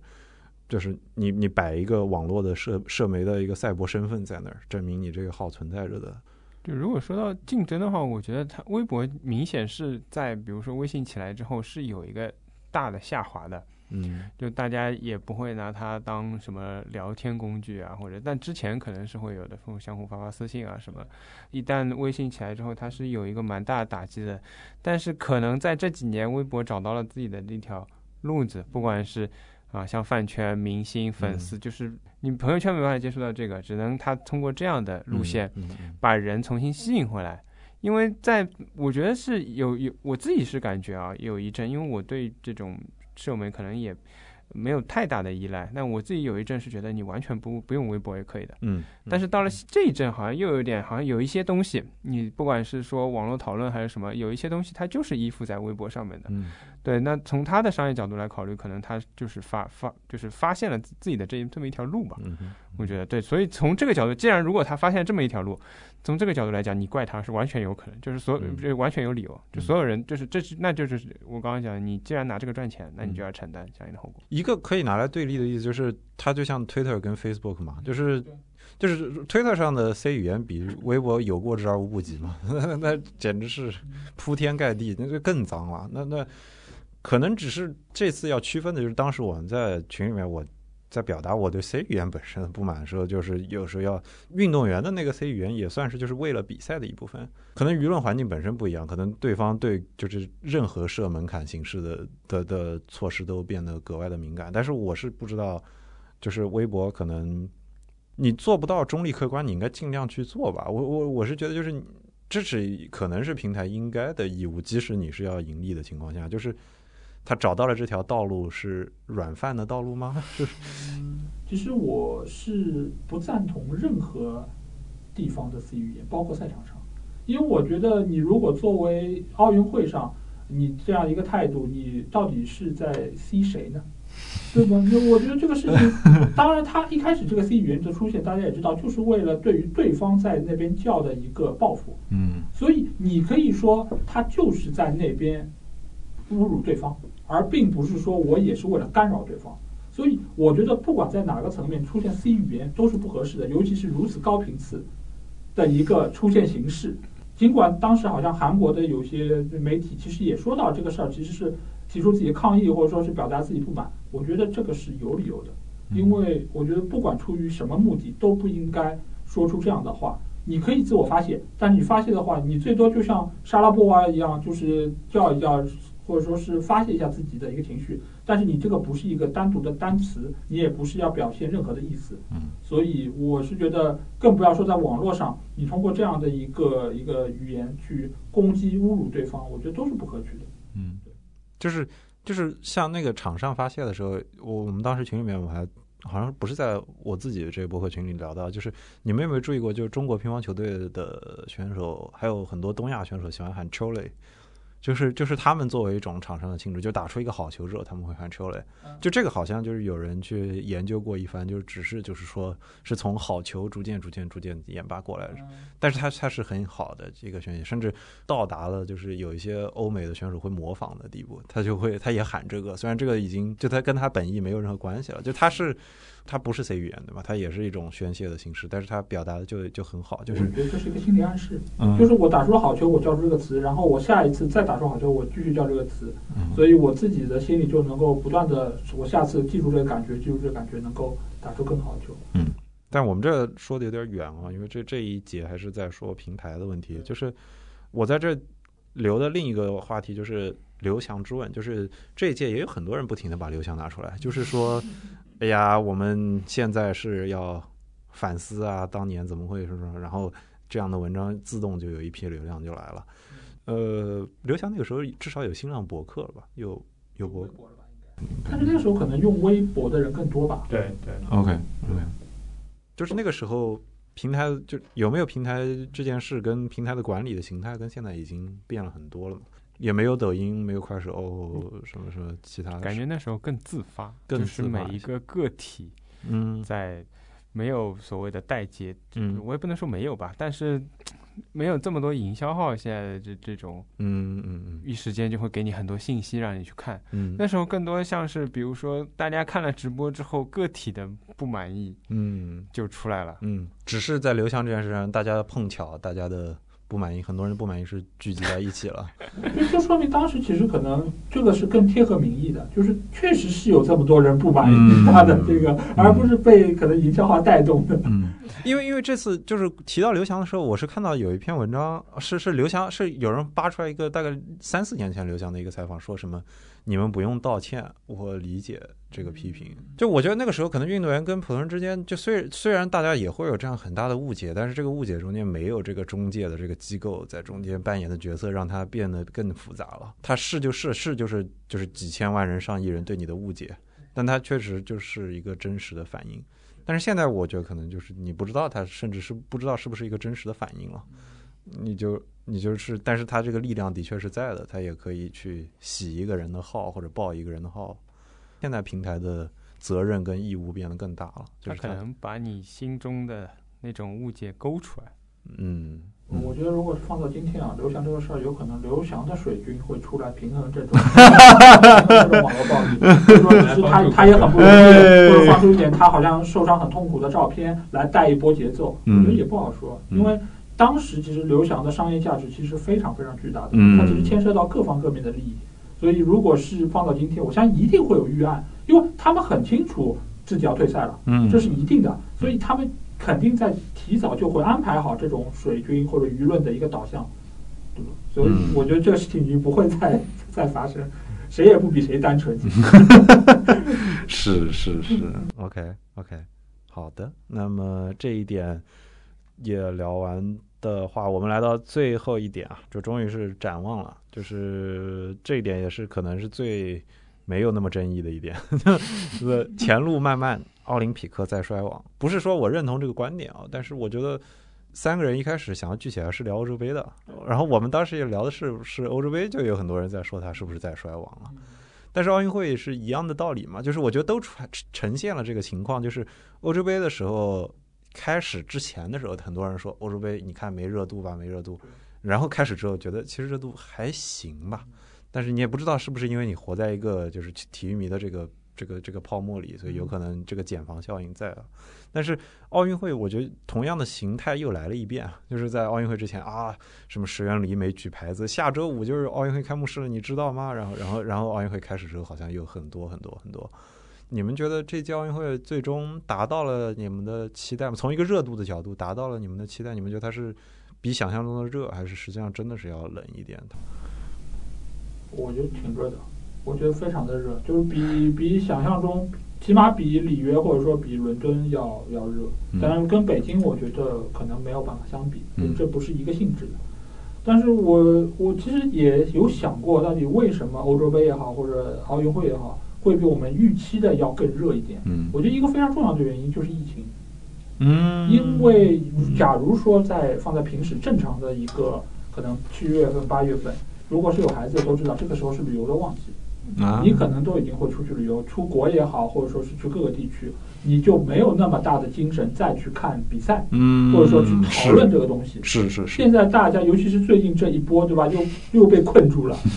所以很多的那个旅游计划都被取消了，所以也使得大家没什么事儿干嘛。电影院其实现在也不怎么看，大家可以去啊，就是投身到的一个娱乐项目，只有奥运会或者欧洲杯。所以一开始大家都会觉得好像没有就参与的欲望，但是后来发现数来数去也就是这个事儿能干了，嗯 就都都参与进来。嗯，是的，而且还有人说，就是东京奥运会是跟中国人的时间是重完全重合嘛。我是感觉，反正身边很多人都连什么什么攀岩啊这些项目都有很多人在看了，就是原先他们真的我感觉不到，也许他们真的在看，但是我感觉不到，也许是这届有网络之后。就这些小项目的关注也出来了，这个跟对跟跟咪咕很有关系啊，因为以前你想我们只能看央视或者说是地方台，它能放的全部都是和中国队有关的项目。嗯，现在我们但凡是个项目，只要你愿意点开这个 APP，你就能看到相关的内容。嗯就像以前攀岩，你即便是有中央台也不会放，那你也没机会接触，大家也就不会去了解到这个运动的一个魅力在哪里。嗯嗯，是我个人的观点就感受啊，我觉得是这样，就是。首先，呃，要区分啊，有首先有中国队的项目肯定是热度很高的，绝对是比赛前预期肯定都是要高的，甚至于啊，就刚刚讲了这么多，哎，不是，OK，那你们觉那你觉得羽毛球、跳水热度高吗？我反正觉得羽毛球、跳水热度没那么高啊，就是也是有中国队表现也不错。体操跟乒乓球热度是高。呃，羽毛球，因为它大多数的比赛都是在上午工作日的时候，那 OK，就你没法看的就没法看了。OK，OK，OK，OK，你继续。对，然后这个我我不知道，我如果硬要回答你那个问题，会不会是就是因为实际上羽毛球可能有一些希望降低预期的因素，会不会在里面？因为并没有那么大的这个冲金的那个，当然事后这个有几个这个项目拿到了，还是非常热烈的嘛，我觉得对。然后呢，我觉得传统项目是在衰落的，就是抛开中国队的因素啊，一些一些传统的项目，包括像体操什么的，我觉得大家的关注度，因为跟那个可能跟现代人的生活越来越远了之后，嗯，大家对这个东西是。不太，因我我我我感受到的是，可能热度有点下降。然后呢，新兴的项目，大家因为可能参与这些项目的人也越来越多了，嗯啊，然后这个。平时旅游啊什么的，包括比如说你的节目也做过这个滑雪，当然这是冬奥的项目。嗯，但是在夏季的，比如说冲浪啊或者攀岩啊，因为确确实实你在城市里的这些人平时是可以去参与到的。虽然说他可能接触到的就是电视上接触到的机会比较少，但是有这样的活动，不管是你说单位团建也好，还是自己个人兴趣也好，慢慢的可能去玩了之后，形成一些小圈子。像我看了那个冲浪的比赛，完全就是因为我去。这个海南玩报了个冲浪班，然后。开始直播的时候，那个群里开始发了，说现在 说现在开始直播，有有有比赛，然后还有那个有解说版的，没解说版的，因为那个好像没有直播，就网上咪咕好像也没有，有一些业余爱好者自己做了直播，还有官方信号是没有解说的，嗯，就两个版本都在那里，然后就有几个人，你看到群里讨论了吗？就会点开来看，虽然完全看不懂，也不知道他们在 怎么打分什么的，但是对我觉得新兴项目随着大家。参与度也越来越高，是会吸引到越来越多的人在里面。那那你们觉得这届的，就是有这个金牌后金牌时代的感觉吗？就是这我这届有觉得大家对夺金不夺金或者奖牌这件事的热度有降下来吗？嗯，完全不会啊，完全不会，还是很关注。因为我觉得，首先，因为我前面说了嘛，首先中国队夺金的项目还是关注度很高。嗯。啊，嗯，但是你想伊藤美诚怎么被喷的？不就是抢了一块我们的金牌吗？嗯嗯。然后另外一方面呢，中国今年成绩的确也是不错。嗯。那么这个客观上来讲，你对于要去降低这个金牌预期或者金牌价值观，其实是。不会有帮助的。当你成绩好的时候，一定是，那你成绩好拿了金牌多，你还说这个东西没有价值，那不可能。你只有说，对吧？大家成绩可能不太好的时候，那可能疏导疏导。你看到我们，对吧？整体运动搞得不错，对吧？全民健身也搞得不错，或者很多项目我们都实现突破了，虽然没拿到奖牌，但是实现突破了，那这样才会会会有这样一个导向。我觉得，嗯嗯，OK。这一届里面还有一个现象是，我觉得是。可以放在中间作为补充，也因为我们讨论了很多这届的网络暴力的事情。嗯，那这届的一个我看到的新闻就是说，东京奥运会把心理咨询师作为一个就一个量匹匹配在这个奥运村里面，就是等于像是急救团队一样储备了很多人在东京奥运村里。那这个等于是对我们这我们这期节目讨论到的这个对运动员网络暴力这件事的最直接的回答，就是他的心理咨询师成了一个标准的配置了。某种意义上说明，就是奥运会或者举办奥运会这件事在变得更加的复杂。就是这其实是在奥运会之前大家讨每次在讨论衰亡的时候的一个问题嘛，就是呃，从很多人公认的那个什么八四年什么奥运会的举办的商业的成功开始，到现在，就是奥运会好像。吸引很多人承办，绝大多数人公认的原因都是是赚钱的，而且能赚很多钱。但是这个说法在逐渐的被证伪，或者说它在这几届变得越来越难以成立。那呃，如果说它在一个财务的角度上已经很难成立，在一个公众文化跟这个情绪的角度上也很难成立的话，这时可能大家又有很多人拉回了，在说奥运会是不是在衰亡这件事。呃，你们俩觉得奥运会是一个在？向示威的过程中迈进的这么一个，是在这条路上，还是说他的基本盘真的很稳？就他光吵架都能吸引这么多流量，好像听起来后者更合理一点啊。就是就是虽然是个盛会，但是吵架都能吸引这么多人的话，商家会推着他往前走。但是就如果没有人主办，商家想推也推不动啊。就是就是我们这么多讨论下来。东京是今年的赢家吗？好像其他人都赢了，营销号赢了，转播商赢了，但是东京好像不是赢家。如果没有人承办的话，他是真的会面临这个问题的。承办还是会有人承办的，这个事儿我觉得还是一个非常赚钱的一个生意吧。呃，今年东京之所以看上去不是那么成功，主要还是因为疫情的原因，造成没有这么多的游客能够来到东京，能够有这么多的观众去到场馆里面观看比赛。这个其实是大大影响了他们的一个盈利状况。嗯。但是呢，不办，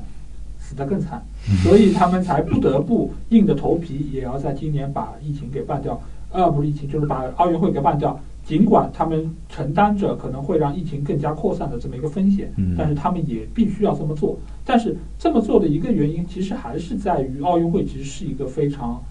赚钱的项目。但是我是觉得，就是大理刚刚这个说法，恰恰是提供了就是。因为越来越多人在从事跟接触各种各样小项的运动，所以大家的专专关注度也被疏导到，或者是就是更多人是因为我从事这项运动，所以我开始看，就包括大家这一届很多人开始欣赏举重或者去欣赏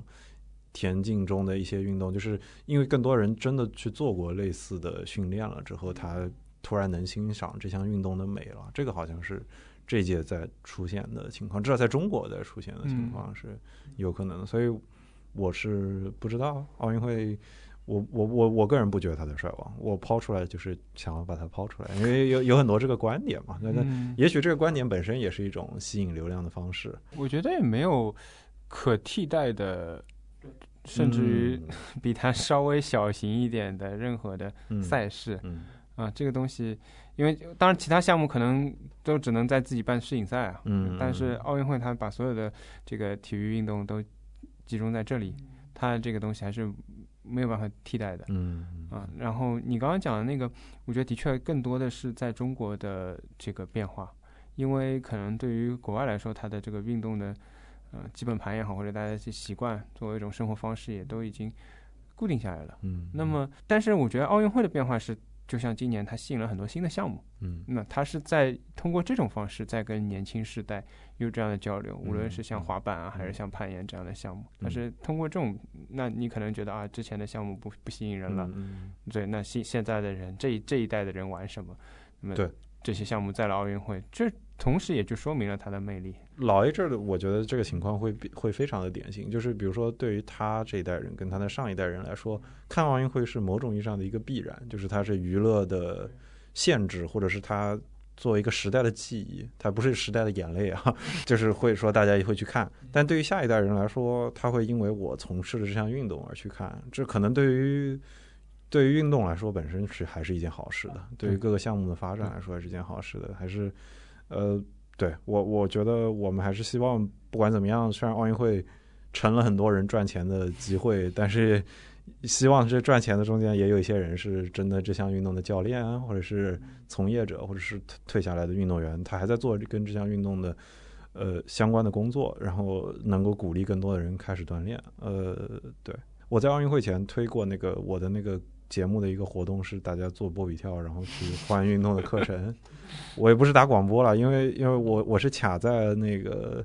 闭幕式前来作为截止点的。但是我是当时就是这个想法，就是与其看你也可以参与，对。然后如果维持这个精神的话，我是觉得奥林匹克不会衰亡的。我觉得他还会继续这样活下去。大家相遇的时候，到底想吵架还是想见面，还是能够碰一碰的？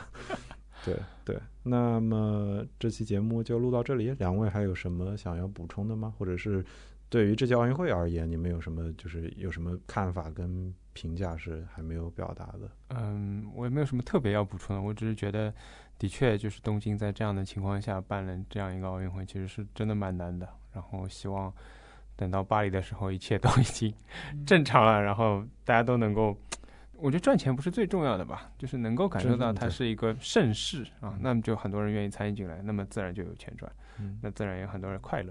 嗯嗯是的。呃，我想说是因为每一个就是办奥运会的一个地区，其实都是代表这个国家所在国家的这个文化的一个输出，所以我们在看他们的开幕式或者闭幕式的时候，其实我觉得应该本着一个可能了解对方文化的这么一个心态去了解，而且他们在做很多的一些就是布展的时候，其实他们也是想尽量把。他们的文化能够输出出来，包括就是那个不太成功的马术，尽管他们确实吓到了马，但是其实也是他们想要让世界人民知道啊，他们在现在这个情况下，这个国家是怎样的，他们的文化是怎样的。我觉得这个其实都是一个呃，要有一个更包容和开放的态度吧。就三年之后，巴黎又会进行下一次奥运会，其实这个时候，我希望到时候可以不要有太多啊，就是有负面的一些消息，或者说对于不同的文化跟我们不同的。这些内容能够有更包容开放的一个态度，让大家能够知道啊，人家在看到我们北京奥运会的时候是一个什么样的心态，我们去看人家的啊开幕式是什么样的一个感觉，而不要太带有太多的一些自我的一个感受吧。嗯，OK，呃，行，呃，这期聊得非常开心，然后我觉得关于奥运会就是要做一期回顾，只是这一届的情况比较特殊，你就是要 以这样的方式来做回顾。呃，我不知道三年后巴黎奥运会会不会变得好一些，有可能这届确实有很多只有日本这儿才会遇到的问题，也许在下一届就会好一些，也也有可能在疫情之后，hopefully，疫情之后，我不知道会不会是疫情之后啊，呃，奥运会会会以更熟悉的形态出现吧？那呃，感谢你收听这一期的节目，呃，对，如果你喜欢翻转体育的话，也可以。在各个平台上收听或者是转发。如果你想要加入微信群的话，也可以在微博上联系我。非常感谢两位这期的参与，呃，非常的辛苦，我们录了快三个小三个小时了。对对，感谢各位的收听，那我们下期再会。